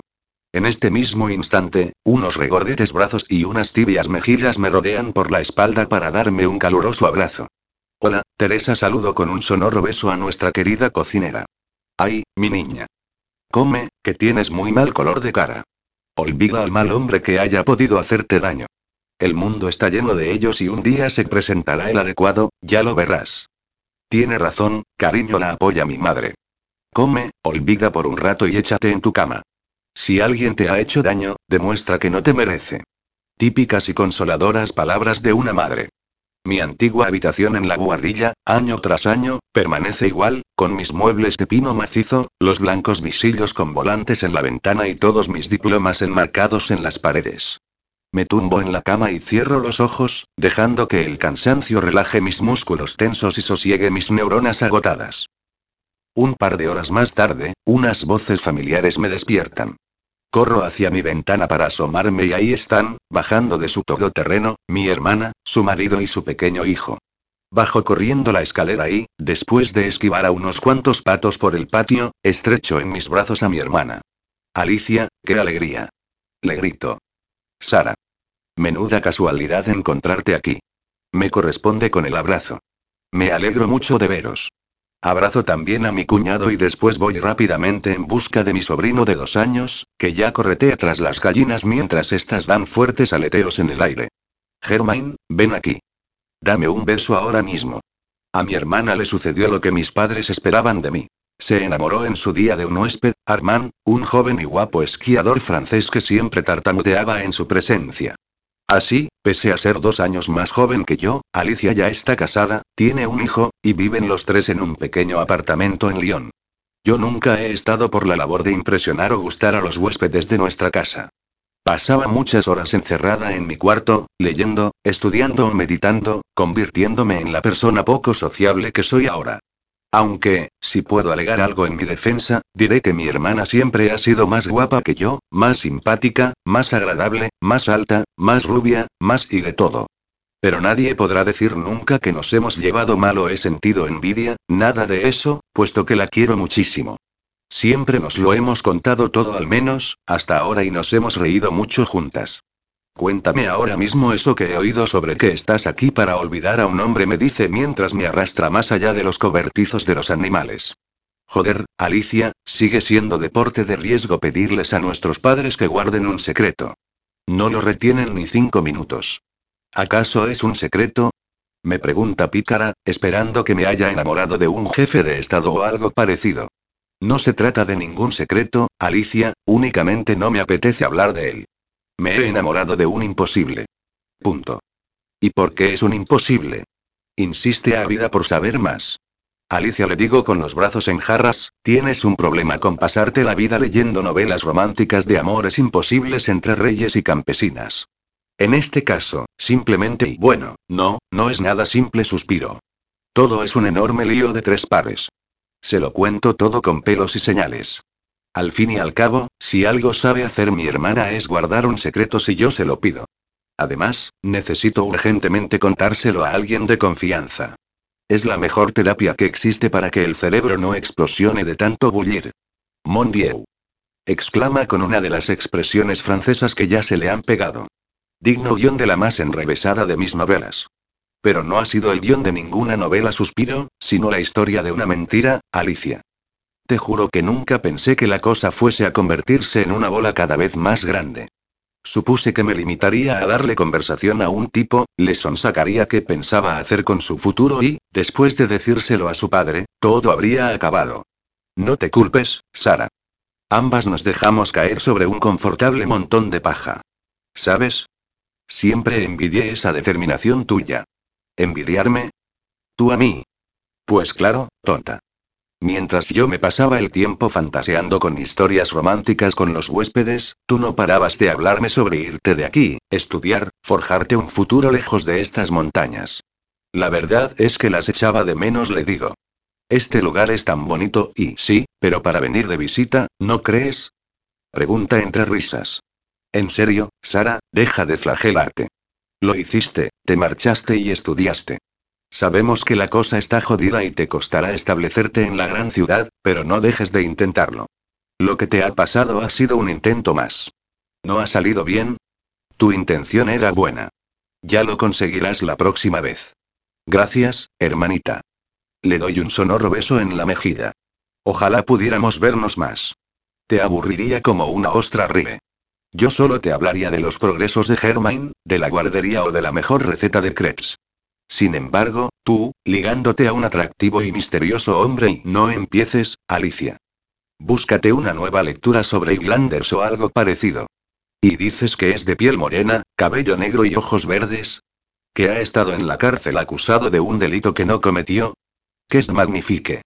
¡Qué suerte haber sido la protagonista de una historia tan novelesca! Mi hermana es una devoradora de novelas románticas, así que no tengo más remedio que acabar riendo por sus ocurrencias y sus comparaciones entre un bestseller romántico y mi historia con Héctor. Habrá que reír, digo yo y, de nuevo a solas en mi habitación, observo otra vez el paisaje que se extiende desde mi ventana, como he hecho toda mi vida, imaginando formas humanas o de animales sobre las siluetas de las copas de los árboles, las nubes y las montañas. Creo que, a pesar de la imaginación que intento poner, nada ha cambiado, puesto que continúo viendo la cabeza de un reno formada por los árboles de los bosques, una rana sonriente entre las esponjosas nubes o una anciana en una mecedora en el perfil de las montañas. Puede que no haya sido consciente o haya preferido no serlo, pero los bosques me han parecido tan verdes como los ojos de Héctor. Las nubes tan blancas como su sonrisa, y las montañas y tan lejanas y misteriosas como el hombre que me ha robado hasta mis sueños infantiles. ¿Ya te vas, hija? Me pregunta mi madre con tristeza pasadas varias semanas.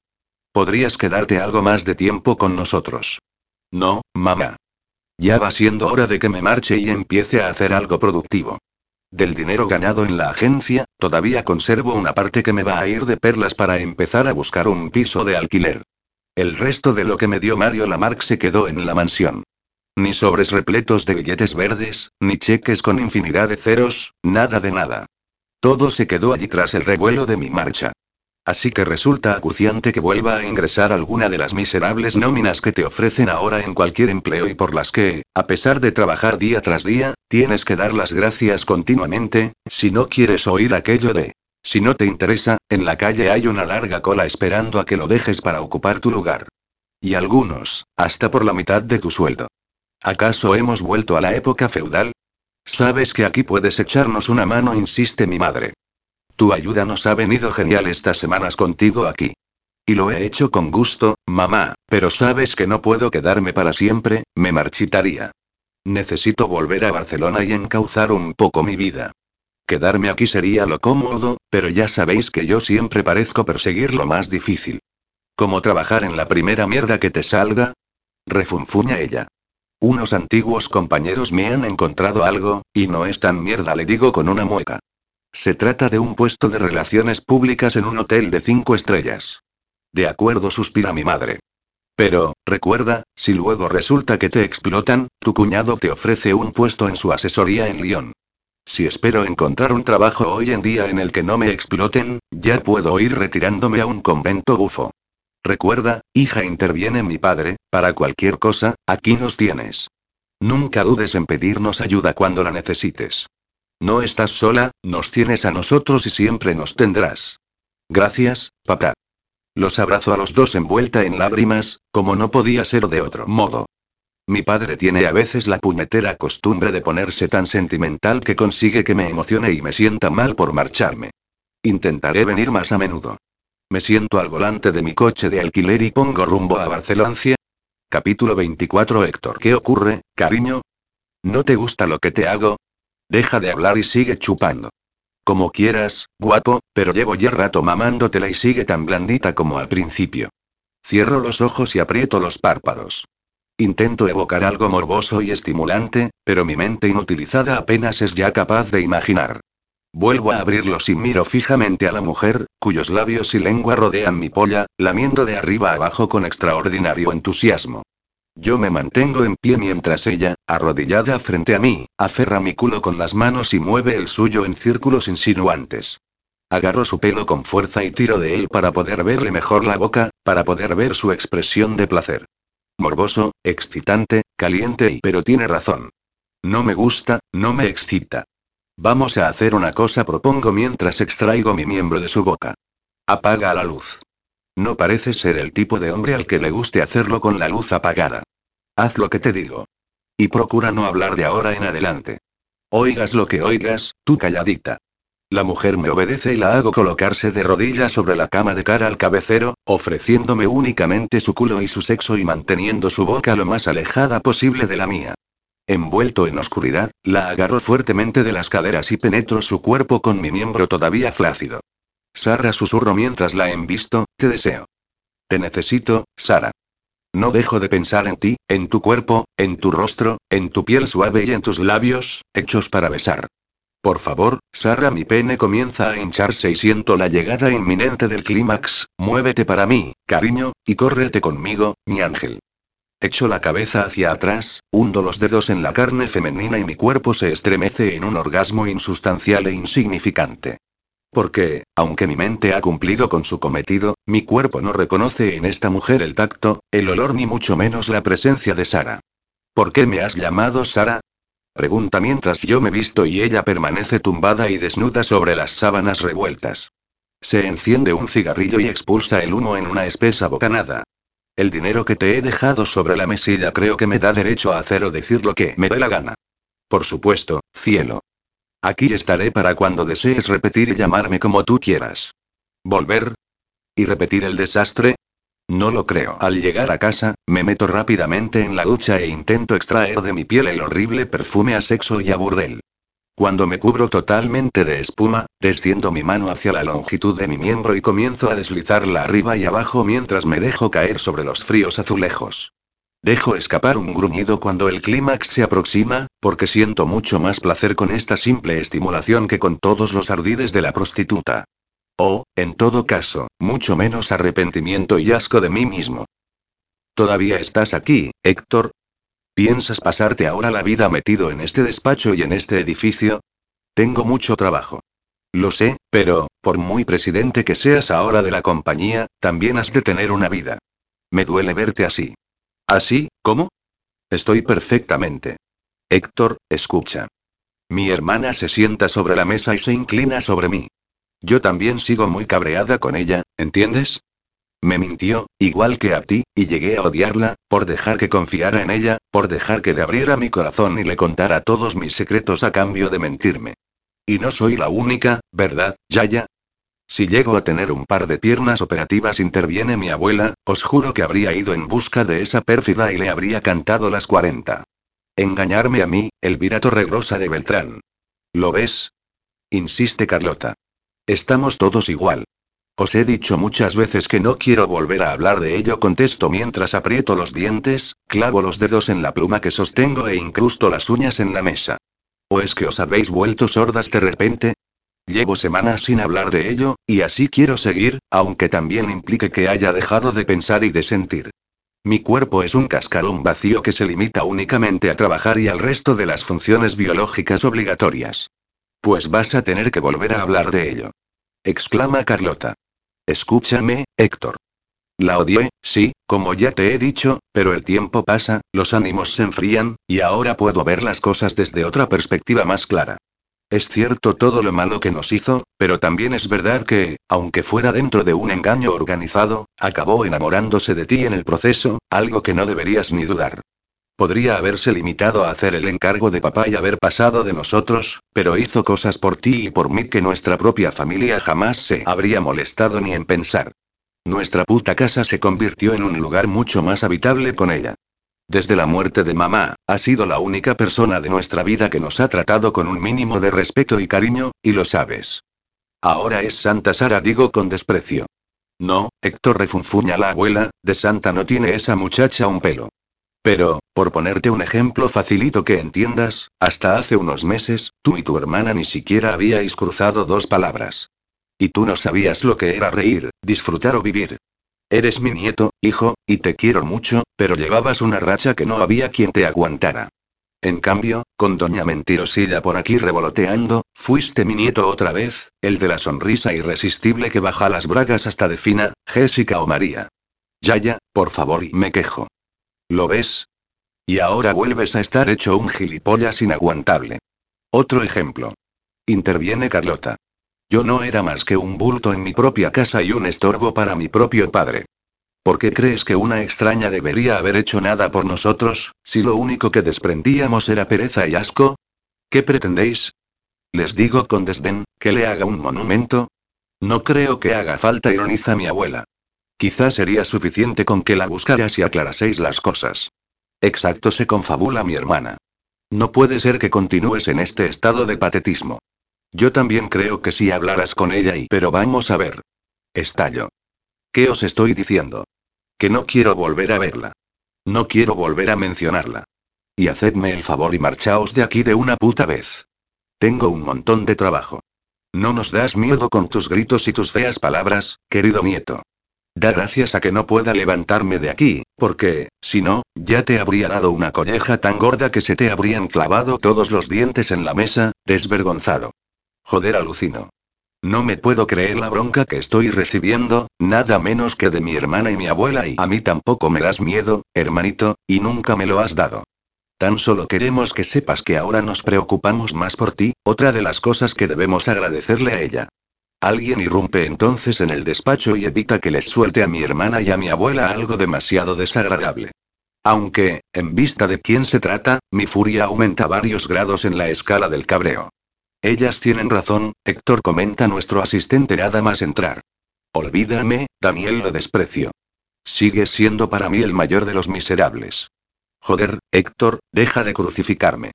¿Qué habrías hecho tú en mi lugar? Este es mi trabajo y mi vida.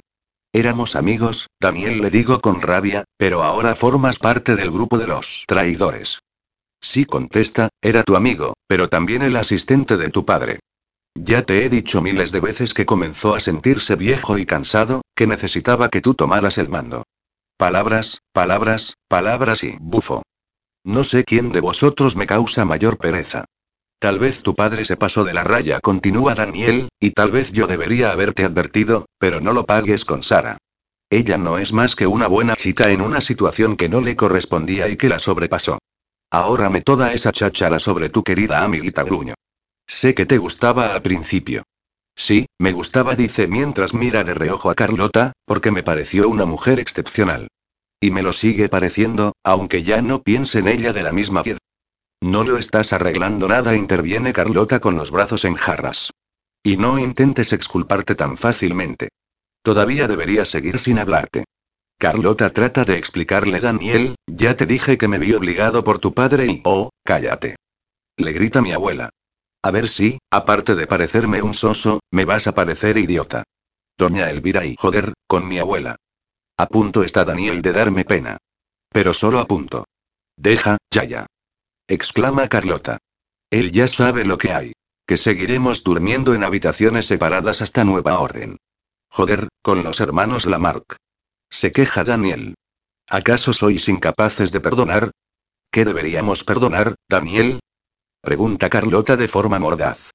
La traición, la mentira, el engaño, la deslealtad, no sé si te has dado cuenta, Carlota le contesta Daniel, pero estás intentando convencer a tu hermano para que perdone a Sara cuando tú no eres capaz de perdonarme a mí. Ahí te ha pillado, salta mi abuela. Sí, es cierto. Carlota no sabe cómo salir del lío. Pero y pero y no es lo mismo. Sí, es lo mismo, insiste él. Lo que pasa es que uno no ve más que la paja en el ojo ajeno. Vamos, niña, refunfuña la abuela, deja de darle vueltas y dale un beso. Total, no vale la pena enfadarse con el sosaina de tu novio. Dale ejemplo al testarudo de tu hermano. Tu abuela tiene razón, suspira Daniel. Después de tenerme casi dos meses a dieta, sin darme un puñetero beso, creo que ya he expiado mi culpa. No sé, aún no lo tengo muy claro. Está más que claro que mi hermana está deseando lanzarse sobre su novio, por lo que acaba rodeándolo con sus brazos. Ya veré si te perdono, murmura, y cuál será tu castigo. Vamos, Carlota, cariño, y apiádate de mí. Joder, ¿todavía van a seguir con sus chorradas de pareja? Aquí, en mis narices. Bueno, basta ya. Grito. Largaos todos de aquí. Creo que ya está bien de arrumacos en mi despacho. Id a echar un puto polvo de reconciliación, pero lo más lejos posible de aquí. Tal vez sea eso lo que tú también necesitas. Vuelve a importunarme mi querida hermana mientras coge la silla de ruedas de mi abuela y se dirige a la salida, un polvo en condiciones, para dejar de ser un amargado y cambiar tu rutina del trabajo a casa y de casa al trabajo. ¿Y tú qué sabes? Le espeto con mordacidad. Follo cuando y con quien me da la gana. No, no es cierto, Héctor. Se acerca de nuevo a mi mesa y apoya las manos en ella. Ni sales, ni follas, ni nada. Carlota exclama Daniel. Por el amor de Dios, deja en paz a tu hermano. Déjala, insulso. Lo corta mi abuela. Alguien tiene que atreverse a decirle las cosas claras a mi nieto. La mujer se dirige a mí. Y, no, no follas, mi querido Héctor. Y no lo haces porque las putas ya no te atraen, ni te satisfacen, porque únicamente te excitas pensando en Sar a la mentirosa. Os he dicho que no volváis a mencionarla. Me importa un carajo lo que me digas, muchacho. Soy demasiado vieja para acatar órdenes de nadie. Y a mí otro añade Carlota. Sara ha sido la única mujer de tu vida con la que te excitas nada más pensar en ella, la única con la que te ríes, con la que bromeas, a la que deseas volver a ver nada más cerrar la puerta porque la echas de menos a los cinco minutos y basta, Carlota y Sara ha sido la única que te ha admirado por ser el hombre que eres, a la que no le ha importado ninguna de las bajezas que hayas podido cometer, la única que te ha tratado como te mereces, la única que te ha querido, la única a la que has querido y basta. Exploto. Daniel, por favor. Llévatelas de aquí o no respondo. Vamos, Carlota Daniel la coge de la cintura y se retiran de nuevo hacia la puerta, déjalo ya. Será mejor que nos marchemos. Sí, será lo mejor, contesta ella mientras vuelve a empujar la silla. Últimamente estoy rodeada de gente que no dice ni una puta verdad. Me dejo caer en el respaldo del sillón una vez me encuentro solo. Paso las manos por mi rostro y después las enredo en mi pelo hasta tirar de él con fuerza. Hoy no pienso dedicarme a romper cada uno de los objetos del despacho, no merece la pena. Esa mujer no merece la pena. Sarai, no, joder. Deja de pensar en ella. Deja de pensar en su expresión al ser descubierta, en su cara pequeña de piel suave e inmaculada, con sus grandes ojos oscuros muy abiertos mirándome en muda súplica. Deja de imaginar su boca, cuyo labio superior me volvió loco nada más verla, la que besé tras años de no besar otra, y que en aquel momento temblaba por miedo a su traición y vuelvo a sentir el dolor. Aquel dolor que penetró certeramente en mi pecho, más desgarrador que cualquiera de las cuchilladas que pude haber recibido durante mi estancia en el infierno de la prisión. Habría preferido aquel día que me hubiesen apuñalado en el fondo de un oscuro callejón que recibir la agonía de enfrentarme a su traición y su mentira. Solo pensar en ella me hace daño. Solo evocar su risa me hace daño. Solo recordar sus caricias me excita. Y me odio inmediatamente por mi debilidad.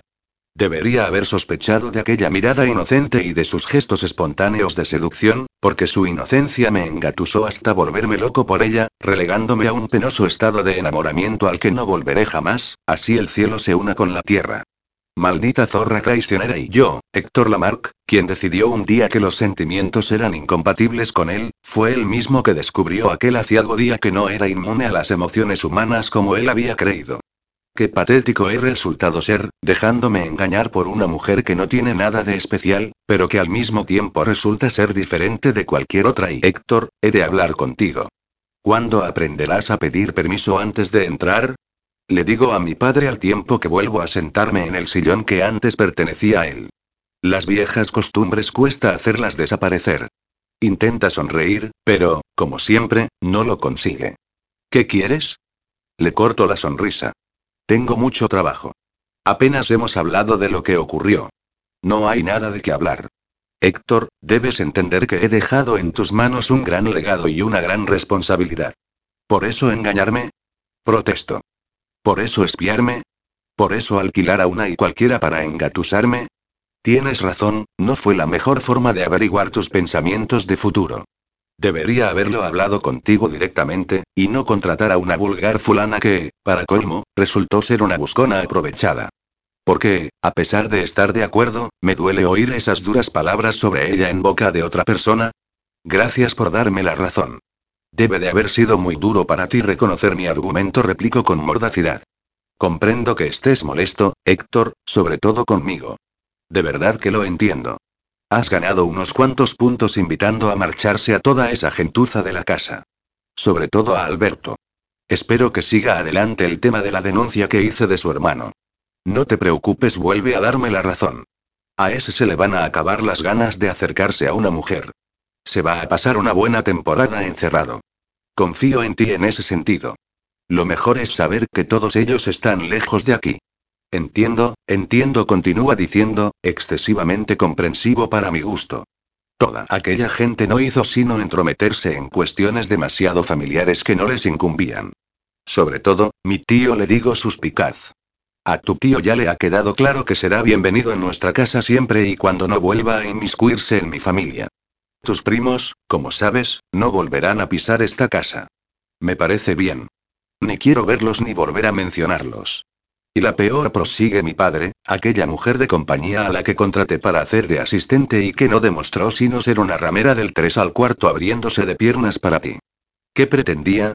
¿Que te enamoraras de ella? ¿Que consideraras algún tipo de futuro a su lado? Por favor. Yo no habría sido tan benevolente con ella, echándola sin más. Yo habría ideado algún plan de venganza para que se arrepintiera toda su vida de haberme engañado, manipulado y utilizado. ¿A qué te refieres? Le pregunto interesado. A pagarle con la misma moneda. Buscarla, engañarla, humillarla, para que entienda que mujeres de su calaña no pueden aspirar a entrar en una familia como la nuestra. Sí, de pronto, mi alma despierta del coma a la que la he inducido desde hace meses. Debería hacerlo. Por supuesto, hijo sentencia. Búscala y demuéstrale que a un hombre como tú no se lo engaña tan fácilmente. Tienes toda la razón, le contesto por fin a mi padre antes de que se marche satisfecho y me contagie esa misma determinación. Paso las siguientes horas ideando un plan de acción, obligando a mi cuerpo moribundo a volver a la vida y a mi mente embotada a despejarse de golpe. Esto es exactamente lo que necesito para dejar de ser el lamentable ser en el que me he convertido. Lo que no me he preguntado en ningún momento es si todo este alboroto de células y músculos que han reavivado mi cuerpo es debido a saborear una dulce venganza o al mero nerviosismo de volver a verla. Capítulo 25. A ver, señor, ¿cuál es su problema exactamente? Me dijeron que mi habitación daría a la calle. Que yo sepa, su habitación da a la calle. Señorita, no me cabré, por favor. Por calle se entiende un mínimo de 6 metros de separación con el edificio de enfrente, y no un hueco de metro y medio atestado de contenedores de basura. Mire, caballero, le digo al tiempo que apoyo las palmas sobre el mostrador, no pretendo cabrearlo, ni mucho menos, pero en estas fechas y con un puente de por medio, el hotel está al completo y no podemos cambiar su reserva porque están todas ocupadas. ¿Le parece demasiada queja exponer que en cuanto abro la ventana mi habitación huele como un auténtico veterero? Pues la cierra, así también se evita respirar la contaminación del ambiente, que cada día está peor. Un día de estos tendremos que ir con mascarilla a lo Michael Jackson. ¿Se cree usted muy graciosa? Porque yo no le veo la gracia por ninguna parte. No se preocupe, yo tampoco me la veo. Lo que hago es decirle lo que hay, y si no está conforme, lo animo a que elija usted entre la amplia gama de hoteles mucho mejores que este que puede ofrecerle la ciudad de Barcelona. Muy buenos días. Vuelvo a colocarme el pinganillo en la oreja. Hotel Villavarna, buenos días. Sara, cariño, me llama la atención Nuria, mi compañera, te veo un poco estresada. El próximo cliente que venga con una queja corre el peligro de que le atices un puñetazo. ¿Por qué no te vas a tomar un café? Llevas toda la noche trabajando, más de 12 horas. ¿Y qué sugieres que haga? Pregunto exasperada. Sabes que estamos faltos de personal y tenemos que hacer el trabajo de dos personas a la vez. ¿Por qué no contratarán a más gente? Refunfuño. Tú misma te has respondido, guapa. Porque nosotras ya hacemos el trabajo de dos personas por el precio de una. Joder, me lamento, ¿quién dijo que buscara un empleo donde no me explotaran? Porque yo no lo encuentro. Sara. Oigo llamarme a Javi, el joven botones con acné juvenil. Una persona que acaba de entrar pregunta por ti. Patty. Exclamo nada más verla. ¿Cómo tú por aquí? Hola, Sara. Nos damos un abrazo y me susurra a la oreja. He hecho un paréntesis después de mi último viaje y he aprovechado para venir a verte. ¿Cómo te va a trabajar aquí? Levanta la vista al techo y se topa con un par de desconchones del yeso. Pues si miro a mi compañera de reojo, me parece que a esa pregunta debería contestar en un lugar más privado. Vete, Sara me dice con los ojos en blanco. Acabo de decirte que te tomaras un descanso, o a este paso te pelearás con toda la clientela. Ya me ocupo yo. Gracias, Nuria. Le ofrezco a Patty ir a tomar un café mientras charlamos en la sala habilitada para descanso del personal. Aunque no sé quién haría llamarla así, puesto que siempre está vacía. Aquí no descansa ni el gato. Todavía no he tenido tiempo de buscar piso, le digo mientras saco los cafés de la máquina. Ya sabes que puedes seguir viviendo en el mío, responde mi amiga al tiempo que remueve el café con la cucharilla de plástico. Y yo encantada. Te lo agradezco, Patty, pero me he propuesto tener mi propio apartamento. El problema es que trabajo todos los días más de 12 horas y llego a casa reventada. Menuda gentuza de funfuña. Te prometieron un puesto de relaciones públicas en un hotel de cinco estrellas y has acabado de recepcionista en el más cutre de la ciudad. Habrá que empezar por algo. Ya vendrán tiempos mejores, como dice mi madre. Veo que ahora te lo tomas con más tranquilidad. ¿Y qué quieres que haga? Contesto exasperada. Ya viste cómo acabé cuando me desesperé por no tener trabajo. Así que he decidido tener paciencia y esperar a que aparezca mi gran oportunidad. Ya veo, comenta mientras compone una mueca por los feos y viejos muebles que nos rodean. ¿Estás segura de que has venido solo a verme? Le pregunto con suspicacia. Me da la impresión de que está a punto de decirme algo pero no acaba de decidirse. He venido a verte, sí, pero también es verdad que quería recordarte que la agencia te debe un dinero que aún no has cobrado. Tania me ha llamado hoy mismo para informarme. No importa, Patty. No me apetece mucho volver a ver a Tania. Tania no va a decirte nada. Ella no sabe lo que ocurrió con los Lamarck. Se limitó a cobrarle una buena pasta al empresario, que le pagó una parte al empezar y otra al acabar. Pero tú únicamente cobraste tu parte del anticipo, no del pago final. Se lo perdono a Tania Gruño. Que se lo quede ella. Sara, tía, que es mucha pasta y es tuya. Ya que desapareció casi todo lo que Mario Lamarck te pagó y me da igual. Cobrar a la agencia es una cosa, y aceptar dinero de los Lamarck otra muy distinta. Pero Tania también está molesta porque no te dignaste ni hablar con ella. Al fin y al cabo, no tienes quejas de la directora. No, claro que no, pero me da un palo volver allí. Yo te acompañaré. Me abraza por la cintura con una luminosa sonrisa en su rostro. Venga, va, decidido. Esta tarde nos pasamos por la agencia, le sonríes un rato a Tania, coges tu pasta y nos vamos a celebrarlo por ahí. Te recuerdo que todavía no he acabado mi jornada y que mañana madrugo. Llamaremos para decir que estás enfermo. Me sonríe con picardía. Patty, oh, vamos, Sara, no seas aguafiestas. Tengo unos días libres y me gustaría pasar alguno con mi amiga. Vaya, porfa, y sabiendo lo que sé de ella, verla así, como una niña pequeña que implora un helado, me parte el corazón. Está bien, pero nada de fiestas o borracheras. Estoy muerta y no aguantaría más de una hora sin dormirme de pie. Nunca me emborracho, dice con una mueca. Ya bebo suficiente alcohol durante mis compañías. En mi vida cotidiana soy abstemía. Perfecto, sonrío. Salgo dentro de una hora. ¿Me esperas? Por supuesto, responde feliz. De nuevo, me encuentro en la antigua mansión de la avenida del Tibidabo que alberga a las oficinas de la agencia.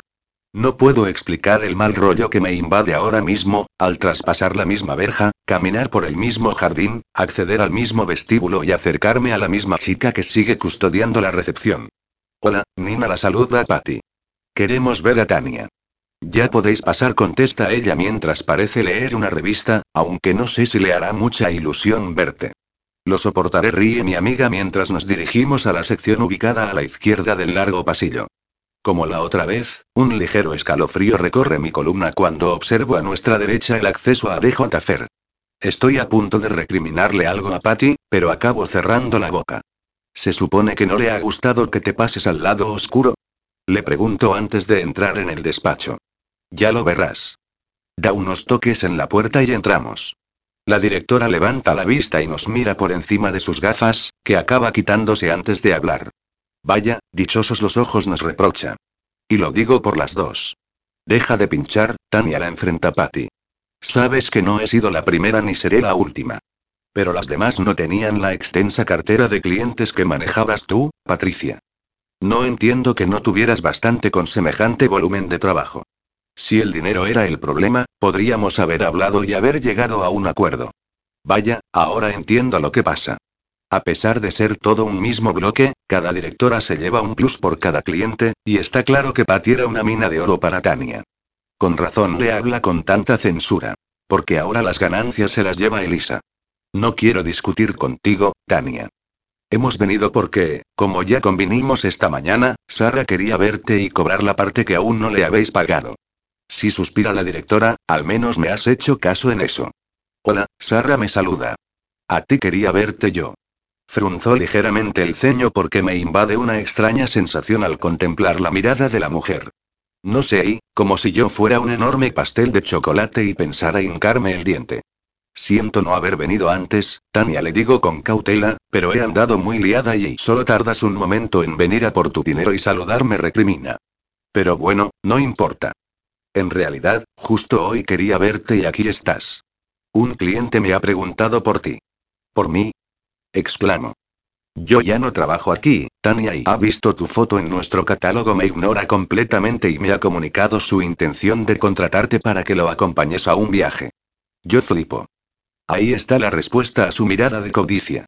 Mira, Tania, trato de no ser demasiado borde. Lo primero que deberías haber hecho es eliminar mi fotografía de tu preciado catálogo. No pienso acompañar a nadie.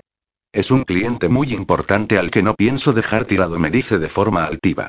Por mí, como si es el rey, le espeto. Ahora mismo eliminas mi foto y le dices a ese tío que escoja a otra, que yo me he largado a Canadá o que he pillado la escarlatina, me importa un pimiento la excusa que le des. Me vuelvo hacia Patty. ¿Para esto me has traído? ¿Para engatusarme otra vez? No. exclama. No tenía ni idea. Joder, Tania, me has liado como a una pardilla. Esa insistencia en que trajera a Sara para saludarla y pagarle el resto del dinero tenía un motivo muy diferente del que yo creía. Nos has engañado. No tenía otra opción. Se altera la mujer. Además de la pasta que nos ha ofrecido, este cliente se marchó muy cabreado cuando intenté proporcionarle otra chica que no fuese Sara. Incluso se ha atrevido a lanzarme duras amenazas si al volver no la encuentra aquí. Joder, alucino totalmente, ¿quién desea mi compañía? ¿Un antiguo jefe de la Gestapo? Esto no me gusta nada, interviene Patty.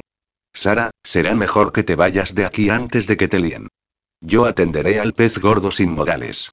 Demasiado tarde advierte Tania, que se mira en un pequeño espejo, se repasa los labios con carmín y se rocía las muñecas con unas gotas de perfume. Ahora mismo está a punto de entrar en el despacho en compañía de Nina. Joder, Tania masculla Patty. Lo sabías. Lo tenías todo previsto, ¿verdad? Dejad de lloriquear refunfuña, que no es tan grave. Verás cómo Sara se alegra de que sea un cliente que ya conoce. Vemos abrirse la puerta. Adelante, señor Lamarck. Ya tenemos lo que buscaba. Un placer estar aquí de nuevo, señorita Tania. Sobre todo si compruebo que ha conseguido mi petición. Y después me mira. Sus inolvidables y acerados ojos verdes me atraviesan como dos certeros disparos de rayos láser.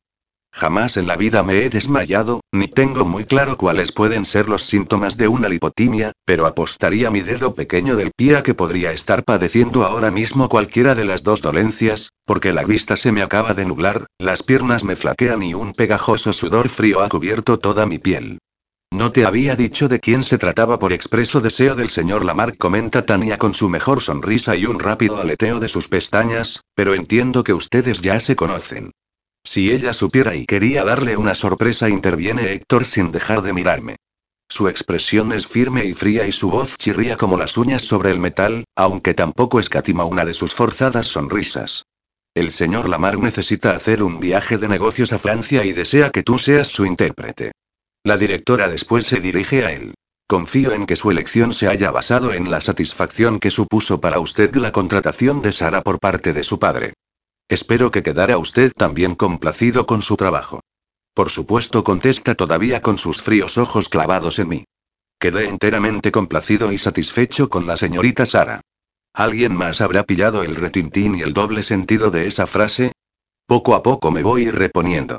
El dolor del primer impacto ha quedado relegado a lo más profundo de mi corazón e intento pensar y actuar con la cabeza. Está claro que este hombre únicamente pretende reírse de mí, humillarme, y eso sí que no lo voy a permitir. Agradezco su insistencia por volver a contratarme, señor Lamarck. Voy a tener que laurearme a mí misma por la voz tan natural que me ha surgido. Pero, lamentándolo mucho, no voy a poder complacerlo esta vez. Sara, bonita, interviene Tania con una expresión que indica que le gustaría estrangularme. Por supuesto que podrás acompañarlo. No, no voy a poder, contesto sin dejar de mirarla fijamente.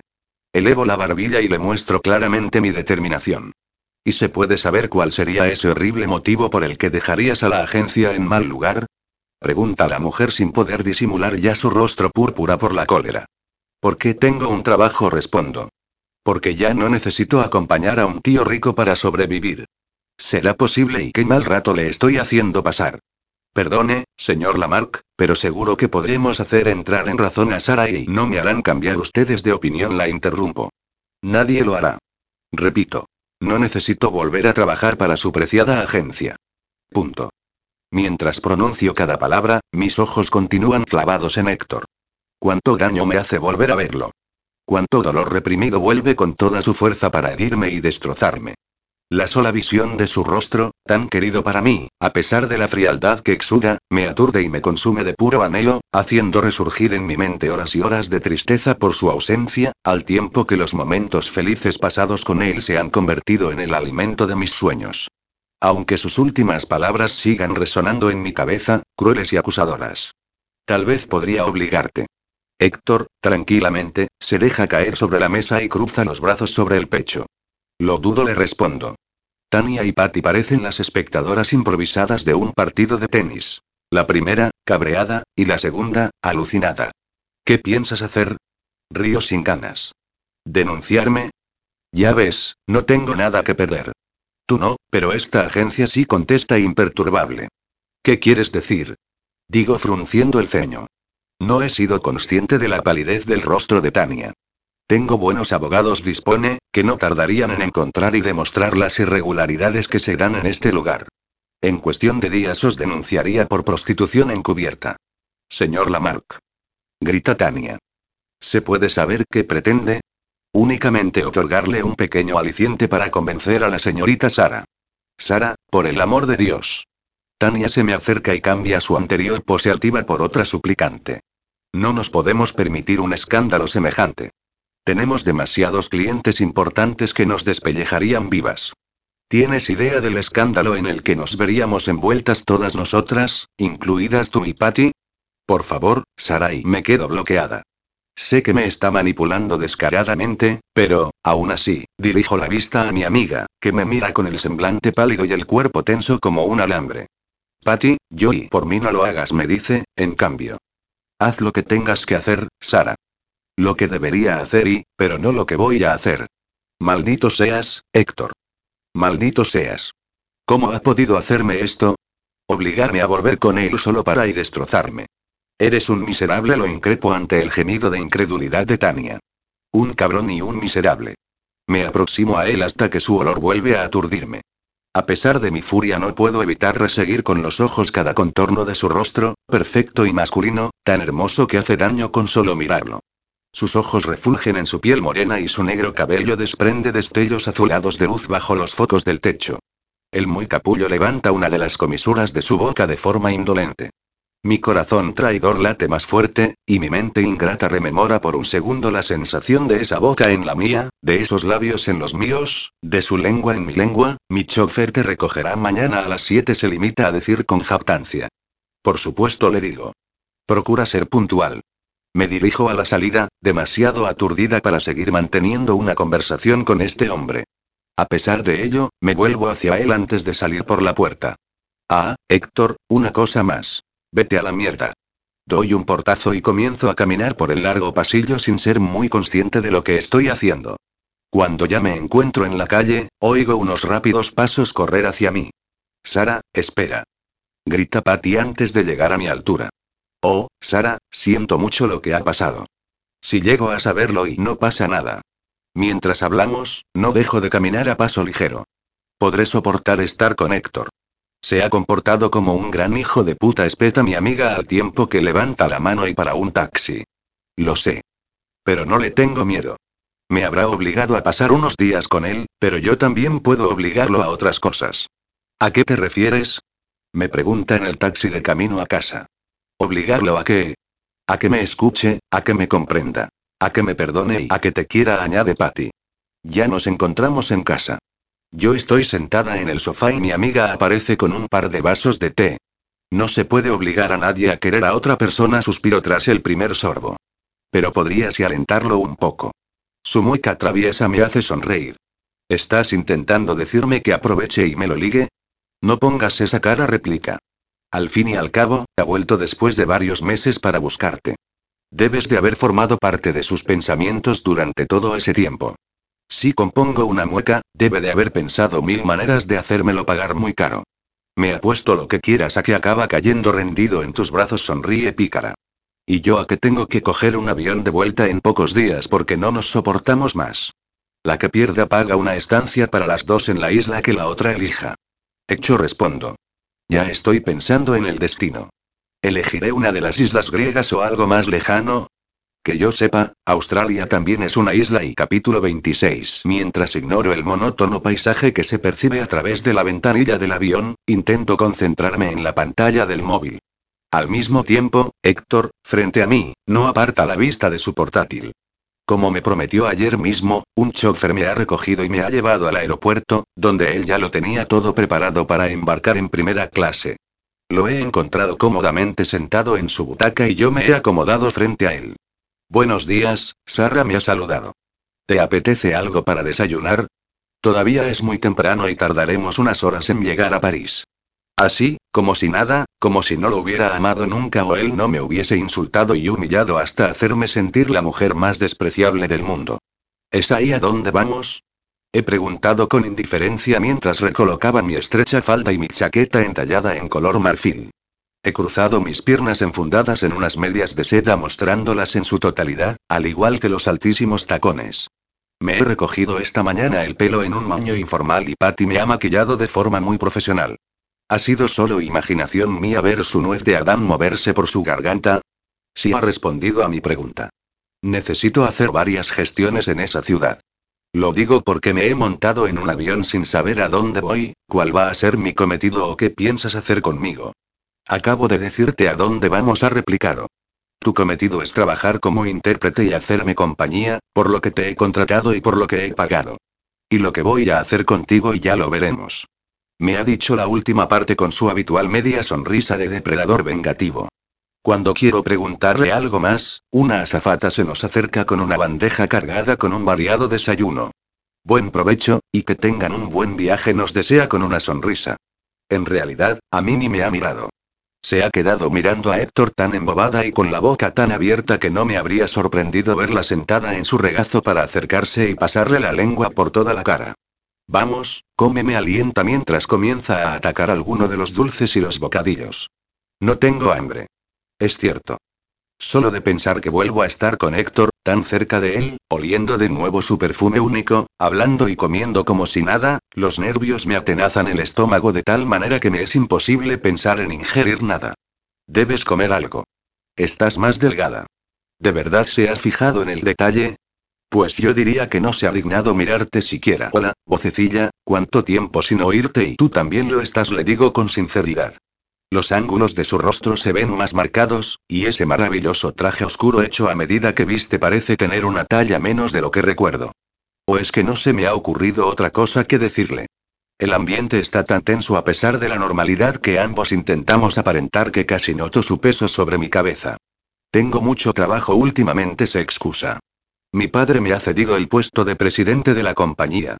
Enhorabuena, lo felicito. Gracias. De nuevo, rehuye mi mirada, me esquiva, me ignora, claramente incómodo con la situación. Me dan ganas de decirle que él mismo la ha provocado. Y, tras esas palabras, después de que la azafata retire la bandeja de nuevo estoy a punto de sugerirle un babero, la conversación se termina. Pasamos la siguiente hora y media sin hablar, sumidos cada uno en nuestras respectivas pantallas o pensamientos personales. Lo bueno es que dispongo de tiempo para pensar y recordar el plan maquiavélico que urdimos anoche Patty y yo. Consiste en tratar de acercarme a él y que vuelva a confiar en mí. Elaboramos diversos frentes de actuación divididos en varios puntos. Punto 1. Mi atuendo no ha sido escogido por casualidad. Recuerdo perfectamente su mirada cargada de deseo el día que intenté vestirme de forma sencilla y para él resulté más sexy que si me hubiese presentado en tanga en su despacho.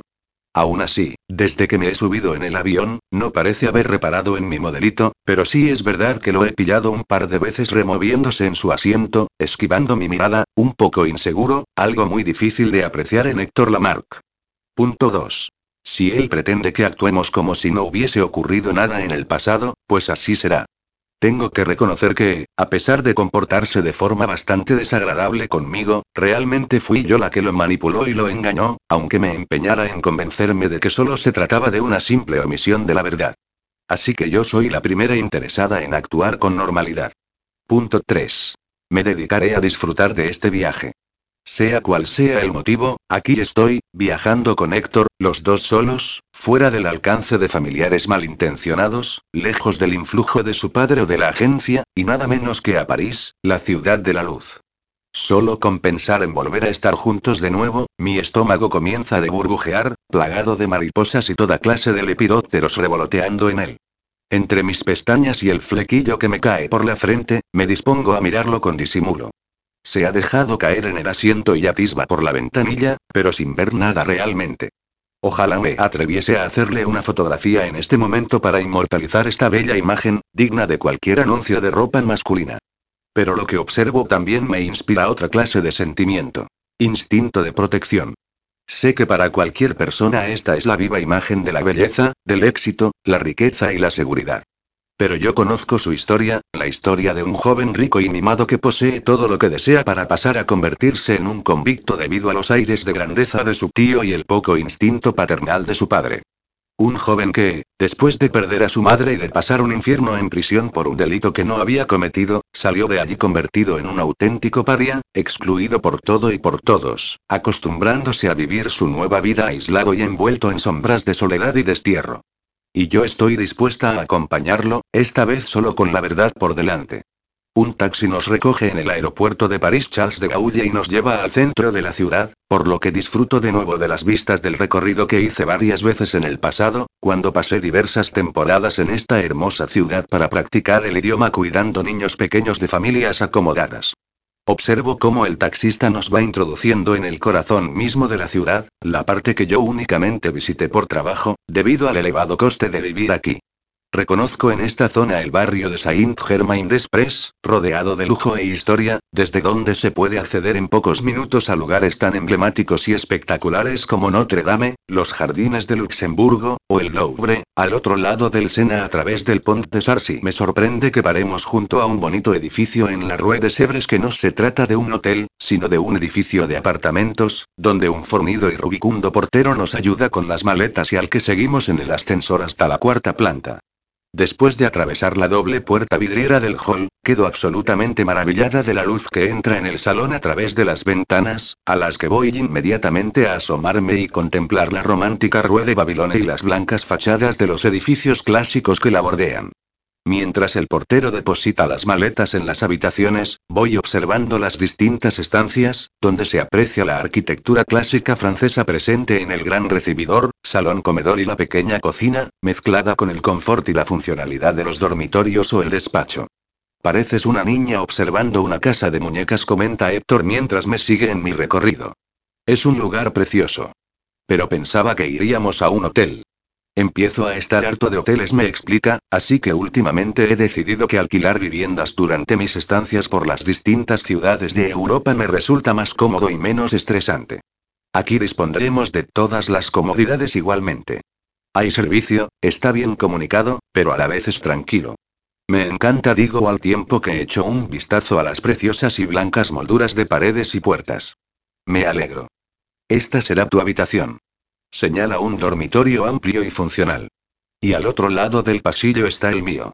Me asomo y vislumbro una estancia algo más grande, con muebles más oscuros, pero con el mismo tipo de balcón con blancas y vaporosas cortinas.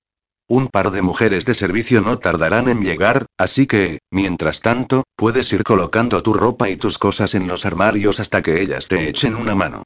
Colocar mi ropa en perchas es algo que puedo hacer yo sola perfectamente, no te preocupes.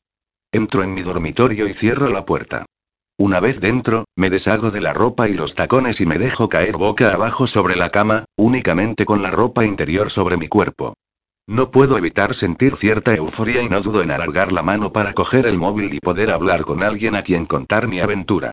Me decanto por mi hermana, puesto que Patty está perfectamente al día. Ella misma fue la instigadora de un plan que, de momento, no parece ir mal. Sara. ¿Dónde estás? Me contesta al otro lado de la línea la voz de Alicia. En París, con Héctor le respondo tan contenta que me dejo caer en el suave edredón apoyada en los codos, con la cabeza en una mano y los pies levantados para no dejar de moverlos adelante y atrás. ¿En París? Cherry, no podías estar en un lugar mejor. ¿Pero qué haces allí con él? Le describo de forma breve y concisa para lo que yo creo que me ha contratado, que no es sino para hacérmelo pagar de alguna ir. Y le explico que yo, como contraofensiva, pienso hacerle ver que no fue mi intención hacer daño a nadie, que todo se me hizo una enorme bola que no fui capaz de parar, que no esperaba enamorarme de él como lo hice. Oh, Mon Amour, lo que tú tienes que hacer ahora es volverlo loco por ti. Alicia, cariño, mi intención es hacer que me escuche, no seas tan optimista como Patty.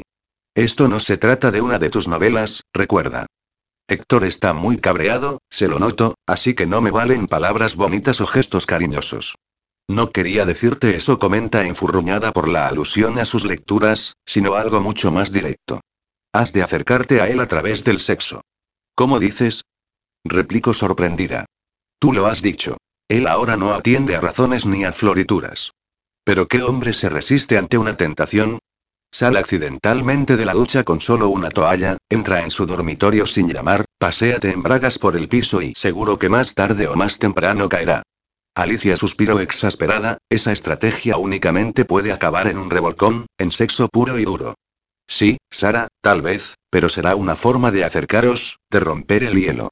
Y, aunque para él solo te conviertas en un desahogo, tú puedes aprovechar el sexo para expresar lo que sientes cada vez que lo abraces y lo beses, lo toques y para, para, que eres mi hermana la corto divertida. Pensé que eras una romántica empedernida. Bueno y titubea, mis últimas lecturas han sido un poco más picantes de la cuenta. No me digas que ahora te ha dado por las novelas eróticas y romántico-eróticas, me aclara. Ya le digo riendo, polvos descritos con mucho amor. Deja de reírte de mi refunfuña mientras me río sobre la cama, y sigue mis consejos. Ya verás cómo después me lo agradeces, a mí y a mis novelas. Eso espero, hermanita le digo. Un toque en la puerta detiene mis risas. Sara, ¿puedo entrar? Oigo que dice Héctor desde el pasillo. Sí, pasa. Respondo después de colgar, sin moverme de donde me encuentro, sobre la cama, con mi conjunto blanco de sujetador y tanga. Cuando el pomo gira, sigo como si nada, leyéndome correo en el móvil. Ha llegado el momento de comprobar la utilidad de las lecturas de mi hermana. Sara, puedes ir y se calla de repente, parado en el bando de la puerta. Dime, Héctor. Lo miro de reojo y me cuelgo una gran medalla virtual en mi cuello. Él únicamente se ha quitado la chaqueta y la corbata y se ha remangado su blanca camisa hasta los codos. Observo perfectamente el recorrido de su mirada sobre mi espalda, mis glúteos, mis piernas, hasta sentir de forma casi física el calor que emiten sus ojos. Mi cuerpo sube de temperatura de forma alarmante y a punto estoy de suplicarle que se lance sobre mí y me folle salvajemente en este instante. Quería decirte, Carraspea, que puedes descansar una hora hasta que tengamos que irnos. ¿A dónde iremos? Le pregunto sin despegar mis ojos del móvil. A una reunión con diversos ejecutivos de una compañía automovilística. Deberás ayudarme a traducir conversaciones y documentos para que no se me escape nada. De acuerdo. De un salto, me pongo en pie y camino hacia donde he dejado mi ropa. Me pondré lo mismo que llevaba. Lo coloco todo sobre una silla y, a continuación, me agacho para buscar mis medias y mis zapatos, ofreciéndole así a Héctor una espectacular vista de mi trasero, con la inútil protección de una simple tira de tanga. Pues hasta dentro de una hora. Desaparece y cierra la puerta. Bien, esto promete. No está mal, interviene mi vocecilla. Aunque auguro que tu próximo movimiento será una ducha fría y un cambio de bragas. Y tiene razón. Solo imaginar que Héctor se ha excitado conmigo me hace pensar en el polvo más alucinante con él. Lo echo tanto de menos y antes de una hora, vuelvo a estar vestida de nuevo. Héctor lee unos documentos en el sofá del salón, con una pierna apoyada sobre la otra y el ceño ligeramente fruncido por la concentración. Hola, saludo. ¿Nos vamos? Sí, contesta, pero antes comeremos algo. Nos han dejado comida en la mesa del comedor. Genial, comento. Estoy hambrienta. Comemos en silencio y en pocos minutos, pues arrastro bastante hambre por haber sido incapaz de comer nada desde ayer. Héctor parece engullir tanto como recuerdo al conocerlo, cuando me hacía bajar los cinco pisos que separaban su despacho de la cafetería para llevarle comida cada dos por tres. Parece que haya pasado un siglo desde entonces. Nos encontramos ya en la sede de la compañía que ha mencionado antes. Después de estrechar las manos de varios directivos y dirigirnos a la sala de reuniones, me invade una sensación de normalidad, pues admito que todo este montaje de Héctor está, al menos, construido sobre una base de realidad. Me centro en el trabajo de intérprete, aunque ella habla bastante bien el francés. A punto estoy de derretirme cuando lo oigo hablar por primera vez en ese idioma, puesto que, hasta ahora, se ha limitado al inglés o al alemán. La cadencia de su voz me envuelve de tal forma que me quedo embobada mientras lo escucho. Todos los asistentes a la reunión son muy amables conmigo, sobre todo el director de la sede, a quien Héctor me presenta en uno de los descansos. Él es Frederick Maynard, el director de la sede francesa. Ella es mi asistente y mi intérprete, Sara García. Mucho gusto lo saludo con un apretón de manos. Encantado, señorita García responde de la misma piedra. Se trata de un hombre algo más mayor que Héctor, con el cabello rizado y unos brillantes ojos marrones. Destila simpatía y proyecta esa clase de seguridad que te hace sentir confianza. Cuando vuelva mi asistente comenta con tono divertido me veré obligado a compararlo con usted. El pobre saldrá perdiendo de forma alarmante y temerá tener que comenzar a buscar otro trabajo. Gracias, señor Maynard, pero no quisiera ser la causante del despido de su asistente, le digo para seguir la broma. Tranquila, no lo voy a despedir. Intentaré arreglarle una pronta jubilación. Reímos los dos. Y, por favor, llámeme Frederick. Y usted llámeme Sara. Un placer, Sara. Espero verla esta noche en la presentación del nuevo modelo de automóvil de la marca. Por supuesto, sonrío. Mientras tanto, Héctor conversa con otra persona, sin dejar de mirar de reojo en nuestra dirección con un semblante tan adusto que temo que asuste a su interlocutor. ¿Estará celoso? Cuidado, guapa. Recuerda que el que juega con fuego y cállate un poquito, anda. Una pequeña dosis de celos no viene mal. Horas más tarde, tras varias reuniones y una pequeña siesta en nuestro apartamento, volvemos a salir, esta vez bastante más elegantes. Vuelvo a utilizar un buen atuendo que consiga acelerar mi propósito de seducción, con un vaporoso vestido corto en color borgoña de profundo escote, el cabello recogido en un alto moño y un maquillaje algo más acentuado para la noche. Él repite con un traje oscuro, complementado con una camisa azul zafiro, espléndido y espectacular. Va muy callado durante el trayecto en el taxi, hasta que nos acercamos a nuestro destino y vuelve a adornar su rostro con esa sonrisa de compromiso que ya conozco y que nunca falta en sus reuniones sociales. Esas reuniones que suele evitar y a las que únicamente se presenta cuando una importante cuestión laboral lo obliga. Ya estás luciendo tu sonrisa falsa, le digo entre dientes, y estás más tieso que un palo. Odio estar aquí, me confiesa. Preferiría estar en casa, en mi despacho o dando una vuelta por ahí. Lo sé. Le tomo la mano y la envuelvo con la mía, apretando fuerte para transmitirle todo mi apoyo y mi comprensión. Él tan solo me mira, pero de una forma tan profunda e intensa que las piernas me flaquean y mi corazón hace una complicada pirueta. Una vez dentro del gran salón, nos limitamos a saludar, a aceptar copas de champán de cualquiera de las bandejas que nos ofrecen los camareros y camareras, a aplaudir las intervenciones de los que hablan de las muchas cualidades del nuevo modelo, y vuelta a empezar. No me separo de Héctor hasta que alguien lo arranca de mi lado. He de hablar a solas con el presidente de la compañía francesa, Sarah Mainfield. No te preocupes, vuelvo enseguida. Perfecto. No conozco prácticamente a nadie y mi facilidad para entablar conversación siempre ha sido nula, sobre todo en un ambiente como este, con tanta categoría y tanto pez gordo aquí metido, ya sea hombre o mujer. Hay tanto ejecutivos como ejecutivas, con sus respectivos maridos y mujeres, azafatas y azafatos, pero nadie que parezca querer entablar conversación con una desconocida sin apenas glamour. ¿Qué hace aquí sola una bella mujer como usted? Frederick, qué alegría. Exclamo ante la sorpresa de ver al director. Me acaba usted de salvar la vida. No sabía que mi presencia pudiese servir para tanto sonríe. Acompáñeme, me dice mientras me ofrece el brazo, tomaremos una copa y charlaremos. Con mucho gusto le digo tras colocar mi mano en su antebrazo. Y dígame, comenta mientras inicia una agradable charla, ¿vivió mucho tiempo aquí, en Francia? Pues, aunque a intervalos irregulares, diría que en total fueron unos dos años. ¿Dos años? exclama. Pues habla usted perfectamente el idioma. Tiene un bonito acento. Gracias, Frederick, los idiomas se me dan bastante bien. ¿Y usted? ¿No habla nada de castellano? A ver, deje que piense y... Ah, sí. Sangría, paella y olecha purrea con marcado acento francés. Oh, qué horror. Exclamo con una carcajada. Odio que la gente siga pensando que eso es lo único que existe en España. Lo siento, ríe también, en mis clases de español del colegio debí de faltar más de la cuenta. Compone una divertida mueca. Y no pienso así de España. Está claro que la gente no va bailando sevillanas por la calle. No. Vuelvo a reír. Yo soy de Barcelona. ¿Ha estado usted allí?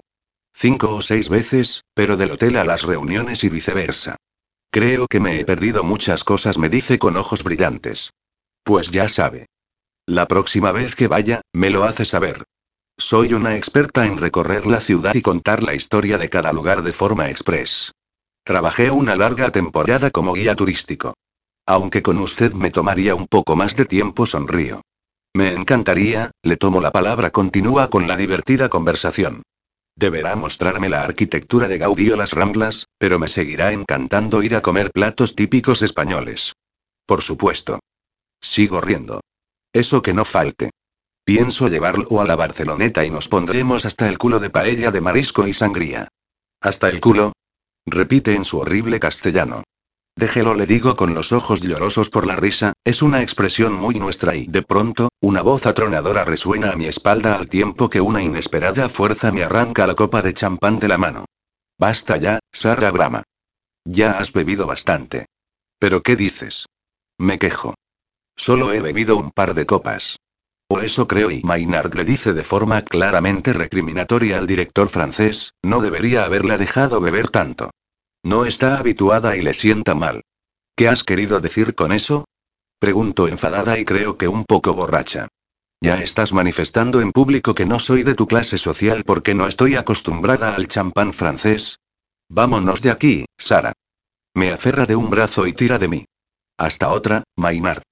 Lo siento, Sara, oigo decir a lo lejos a Frederick al tiempo que nos acercamos al taxi que nos espera. Vamos, entra en el coche. Montamos en el taxi y le da al taxista la dirección. Nos hemos ido muy pronto, ¿no te parece? Farfullo en el interior del vehículo. Vamos a dar que hablar a toda esa gente rimbombante. Te he dicho mil veces que me importa una mierda lo que piense la gente. ¿O ya lo has olvidado? No, no he olvidado las cosas que me dijiste.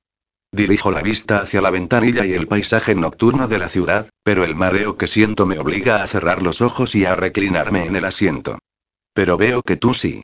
Me saca a trompicones del taxi para entrar en el portal y subir por el ascensor hasta nuestro bonito apartamento de alquiler. Podrías comer algo para que se te asentara el estómago. Me conduce a la cocina. En eventos como los de hoy solo ponen cuatro canapés de apio que lo único que hacen es ayudar a que se te suba la bebida más pronto de la cuenta. Recuérdalo y la próxima vez come algo más consistente antes de beber. Sabios consejos de Héctor Lamarck mascullo divertida. Aunque haga siglos que no se presenta en una puñetera fiesta. Acabo de hipar. Come algo. No tengo hambre. Es cierto que la bebida nunca me ha sentado nada bien, sobre todo el cava o el champán, que con sus burbujas me hacen creer que se trata de un simple refresco y me los bebo como tal. Una risa descontrolada se apodera de mí cuando contemplo a Héctor quitarse la chaqueta y los gemelos para prepararme un sándwich. Río y río y río sin parar. Deja de reír. No puedo. Y continúo riendo, sin poder controlarlo. Me veo obligada a secar con mis manos las lágrimas por la risa que ya me inundan las pestañas, con el consiguiente estropicio de rímel esparcido por todo el rostro. Creo que tengo las mejillas húmedas y pegajosas. Será mejor que te laves la cara, te quites esa ropa y te metas en la cama. Vuelve a cogerme de un brazo y me acompaña a la habitación.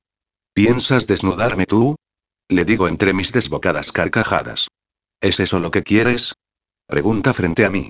El dormitorio permanece en penumbra, donde somos nada más que dos sombras iluminadas por el resplandor de la luna que atraviesa las blancas cortinas. ¿Y tú? ¿Qué es lo que quieres tú? Insisto al tiempo que me doy la vuelta y le ofrezco la espalda. Tal vez ayudarme a bajar la cremallera. ¿No te da la impresión de que no estás tan borracha como aparentas? Que te den, vocecilla toca cojones. Sin oír una palabra de su boca, siento el calor de sus dedos a través de la tela durante todo el recorrido de la cremallera del vestido. El escalofrío que recorre mi columna se irradia a través de mis nervios por todo mi cuerpo. Cuando dejo de oír el sonido, me vuelvo hacia él para tenerlo de frente. A continuación, hago un ligero movimiento con los hombros hacia adelante y el vestido cae al suelo. Mis pechos quedan libres y, sobre mi cuerpo, la única protección de un tanga de encaje negro.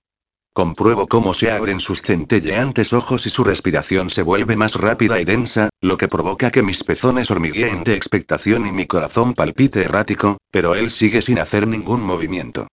Decidida de dar el primer paso, acerco mi boca a la suya, pero quedo totalmente descolocada cuando la esquiva. Opto por desabrocharle la camisa y quitársela por los hombros para dejarla caer al suelo, pero cuando voy a posar las manos en su pecho, aferra mis muñecas con sus manos y me las aparta. ¿Qué ocurre, Héctor? No quiero que me beses ni me toques. Continúa sujetando fuerte mis muñecas. Solo quiero follarte. Me acerca a la cama y me coloca tumbada boca abajo. Desliza el tanga por mis piernas y me quita los zapatos, que tira un montón en el suelo con todas las prendas. Percibo cómo él termina de desnudarse y, antes de que pueda girarme, se coloca de rodillas en la cama, con una pierna a cada lado de las mías. Héctor, quiero tocarte, le exijo ansiosa. Me muero por tocarlo, por besarlo, por volver a paladear su sabor y poder sentir su piel bajo la caricia de mis manos. Chist, cállame, susurra, no te muevas. Mientras mi cabeza se deja caer sobre la cama, siento sus dientes en la nuca y en la curva de mi cuello, hasta que los clava aún más fuerte en el hombro, lo que me hace proferir un gemido que amortigua la almohada. A continuación, utiliza la lengua para reseguir toda mi espina dorsal, con lo que me obliga a cerrar las sábanas con fuerza entre las manos. Siento mis pezones duros clavarse en el colchón y mi pelvis se hunde contra el mismo de forma instintiva. Héctor y suplico. Pero él no habla, continúa sin pronunciar una palabra. Ya no me susurra todas aquellas frases eróticas que me hacían hervir la sangre mientras me tocaba y me excitaba con sus caricias. Incluso su respiración parece controlada.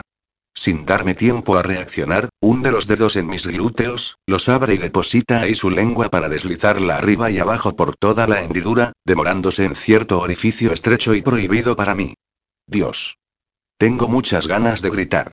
¿Me está chupando realmente ahí? Jamás me habían hecho algo así.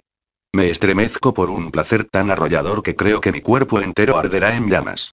Su lengua sigue lamiendo perversa, haciendo pequeñas incursiones hacia la entrada de mi vagina, acompañada de sus dedos, que buscan mi clítoris y lo frotan con pericia.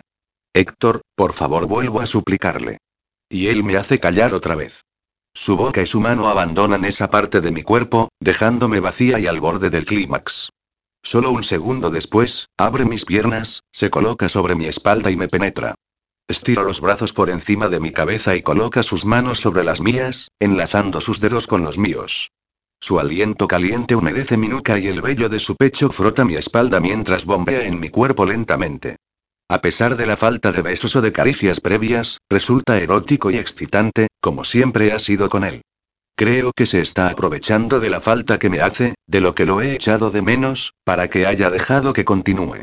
Y ya solo me queda descargar mis gemidos en las sábanas y morder la almohada, que acaba totalmente empapada de mi saliva, producida por la increíble sensación que Héctor me está haciendo disfrutar, al tiempo que sufrir, con sus lentas, fuertes y profundas embestidas. Se mantiene así largos minutos, entrando y saliendo de mi cuerpo, ralentizando sus movimientos, obligándome a no alcanzar la satisfacción cada vez que estoy a punto de conseguirla. Cuando una de sus manos se cuela entre mis piernas y frota mi clítoris, el orgasmo me atrapa, entrando por mi sexo y repartiéndose por todos mis órganos, haciendo que me convulsione durante largos minutos por un placer que apenas se puede soportar. Al mismo tiempo, él embiste una última vez antes de proferir un breve quejido y clavar de nuevo los dientes en mi espalda. Sale de mi cuerpo y rueda hasta sentarse en el borde de la cama. ¿Te vas? Le pregunto con esfuerzo tras la inolvidable e increíble experiencia sexual. Sí, me voy a mi cama de dormir. Tenemos que descansar. Mañana no podemos levantarnos muy tarde. ¿Pero por qué no duermes aquí conmigo? Pregunto confusa. Tal vez estoy aún medio borracha y todavía no hemos solucionado nada, pero lo que ha pasado significa algo, ¿no? Que acabe de follar contigo no significa que desee dormir contigo. Nunca lo hago con ninguna mujer. Follo y me largo. Menudo jarro de agua fría. Más bien helada. ¿Me estás relegando a la altura de tus fulanas? Le digo tensa y embarada. Por favor, Sara replica en tono mordaz mientras se levanta de la cama. Su silueta se recorta ante el resplandor de la balconera y se perfila hermosa, imponente, no te me hagas la indignada. ¿Qué esperabas, después de tus sucios numéritos de seducción? Esta mañana me recibes en tu cuarto casi desnuda y esta noche te pones un vestido que casi mostraba tus pezones.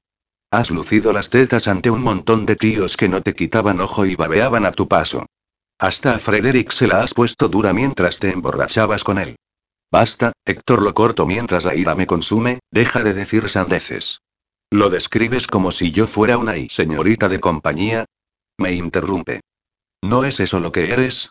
Y, por lo que pude comprobar la otra vez, follar con vosotras está permitido. Porque bien que me buscaste en mi despacho, en la pérgola o en la piscina. Vete a la puta mierda, Héctor le espeto apretando los dientes y los puños. ¿Otra vez haciéndote la ofendida? Pregunta con sarcasmo. Vamos, Sara, no te disgustes, estoy muy complacido con tu trabajo.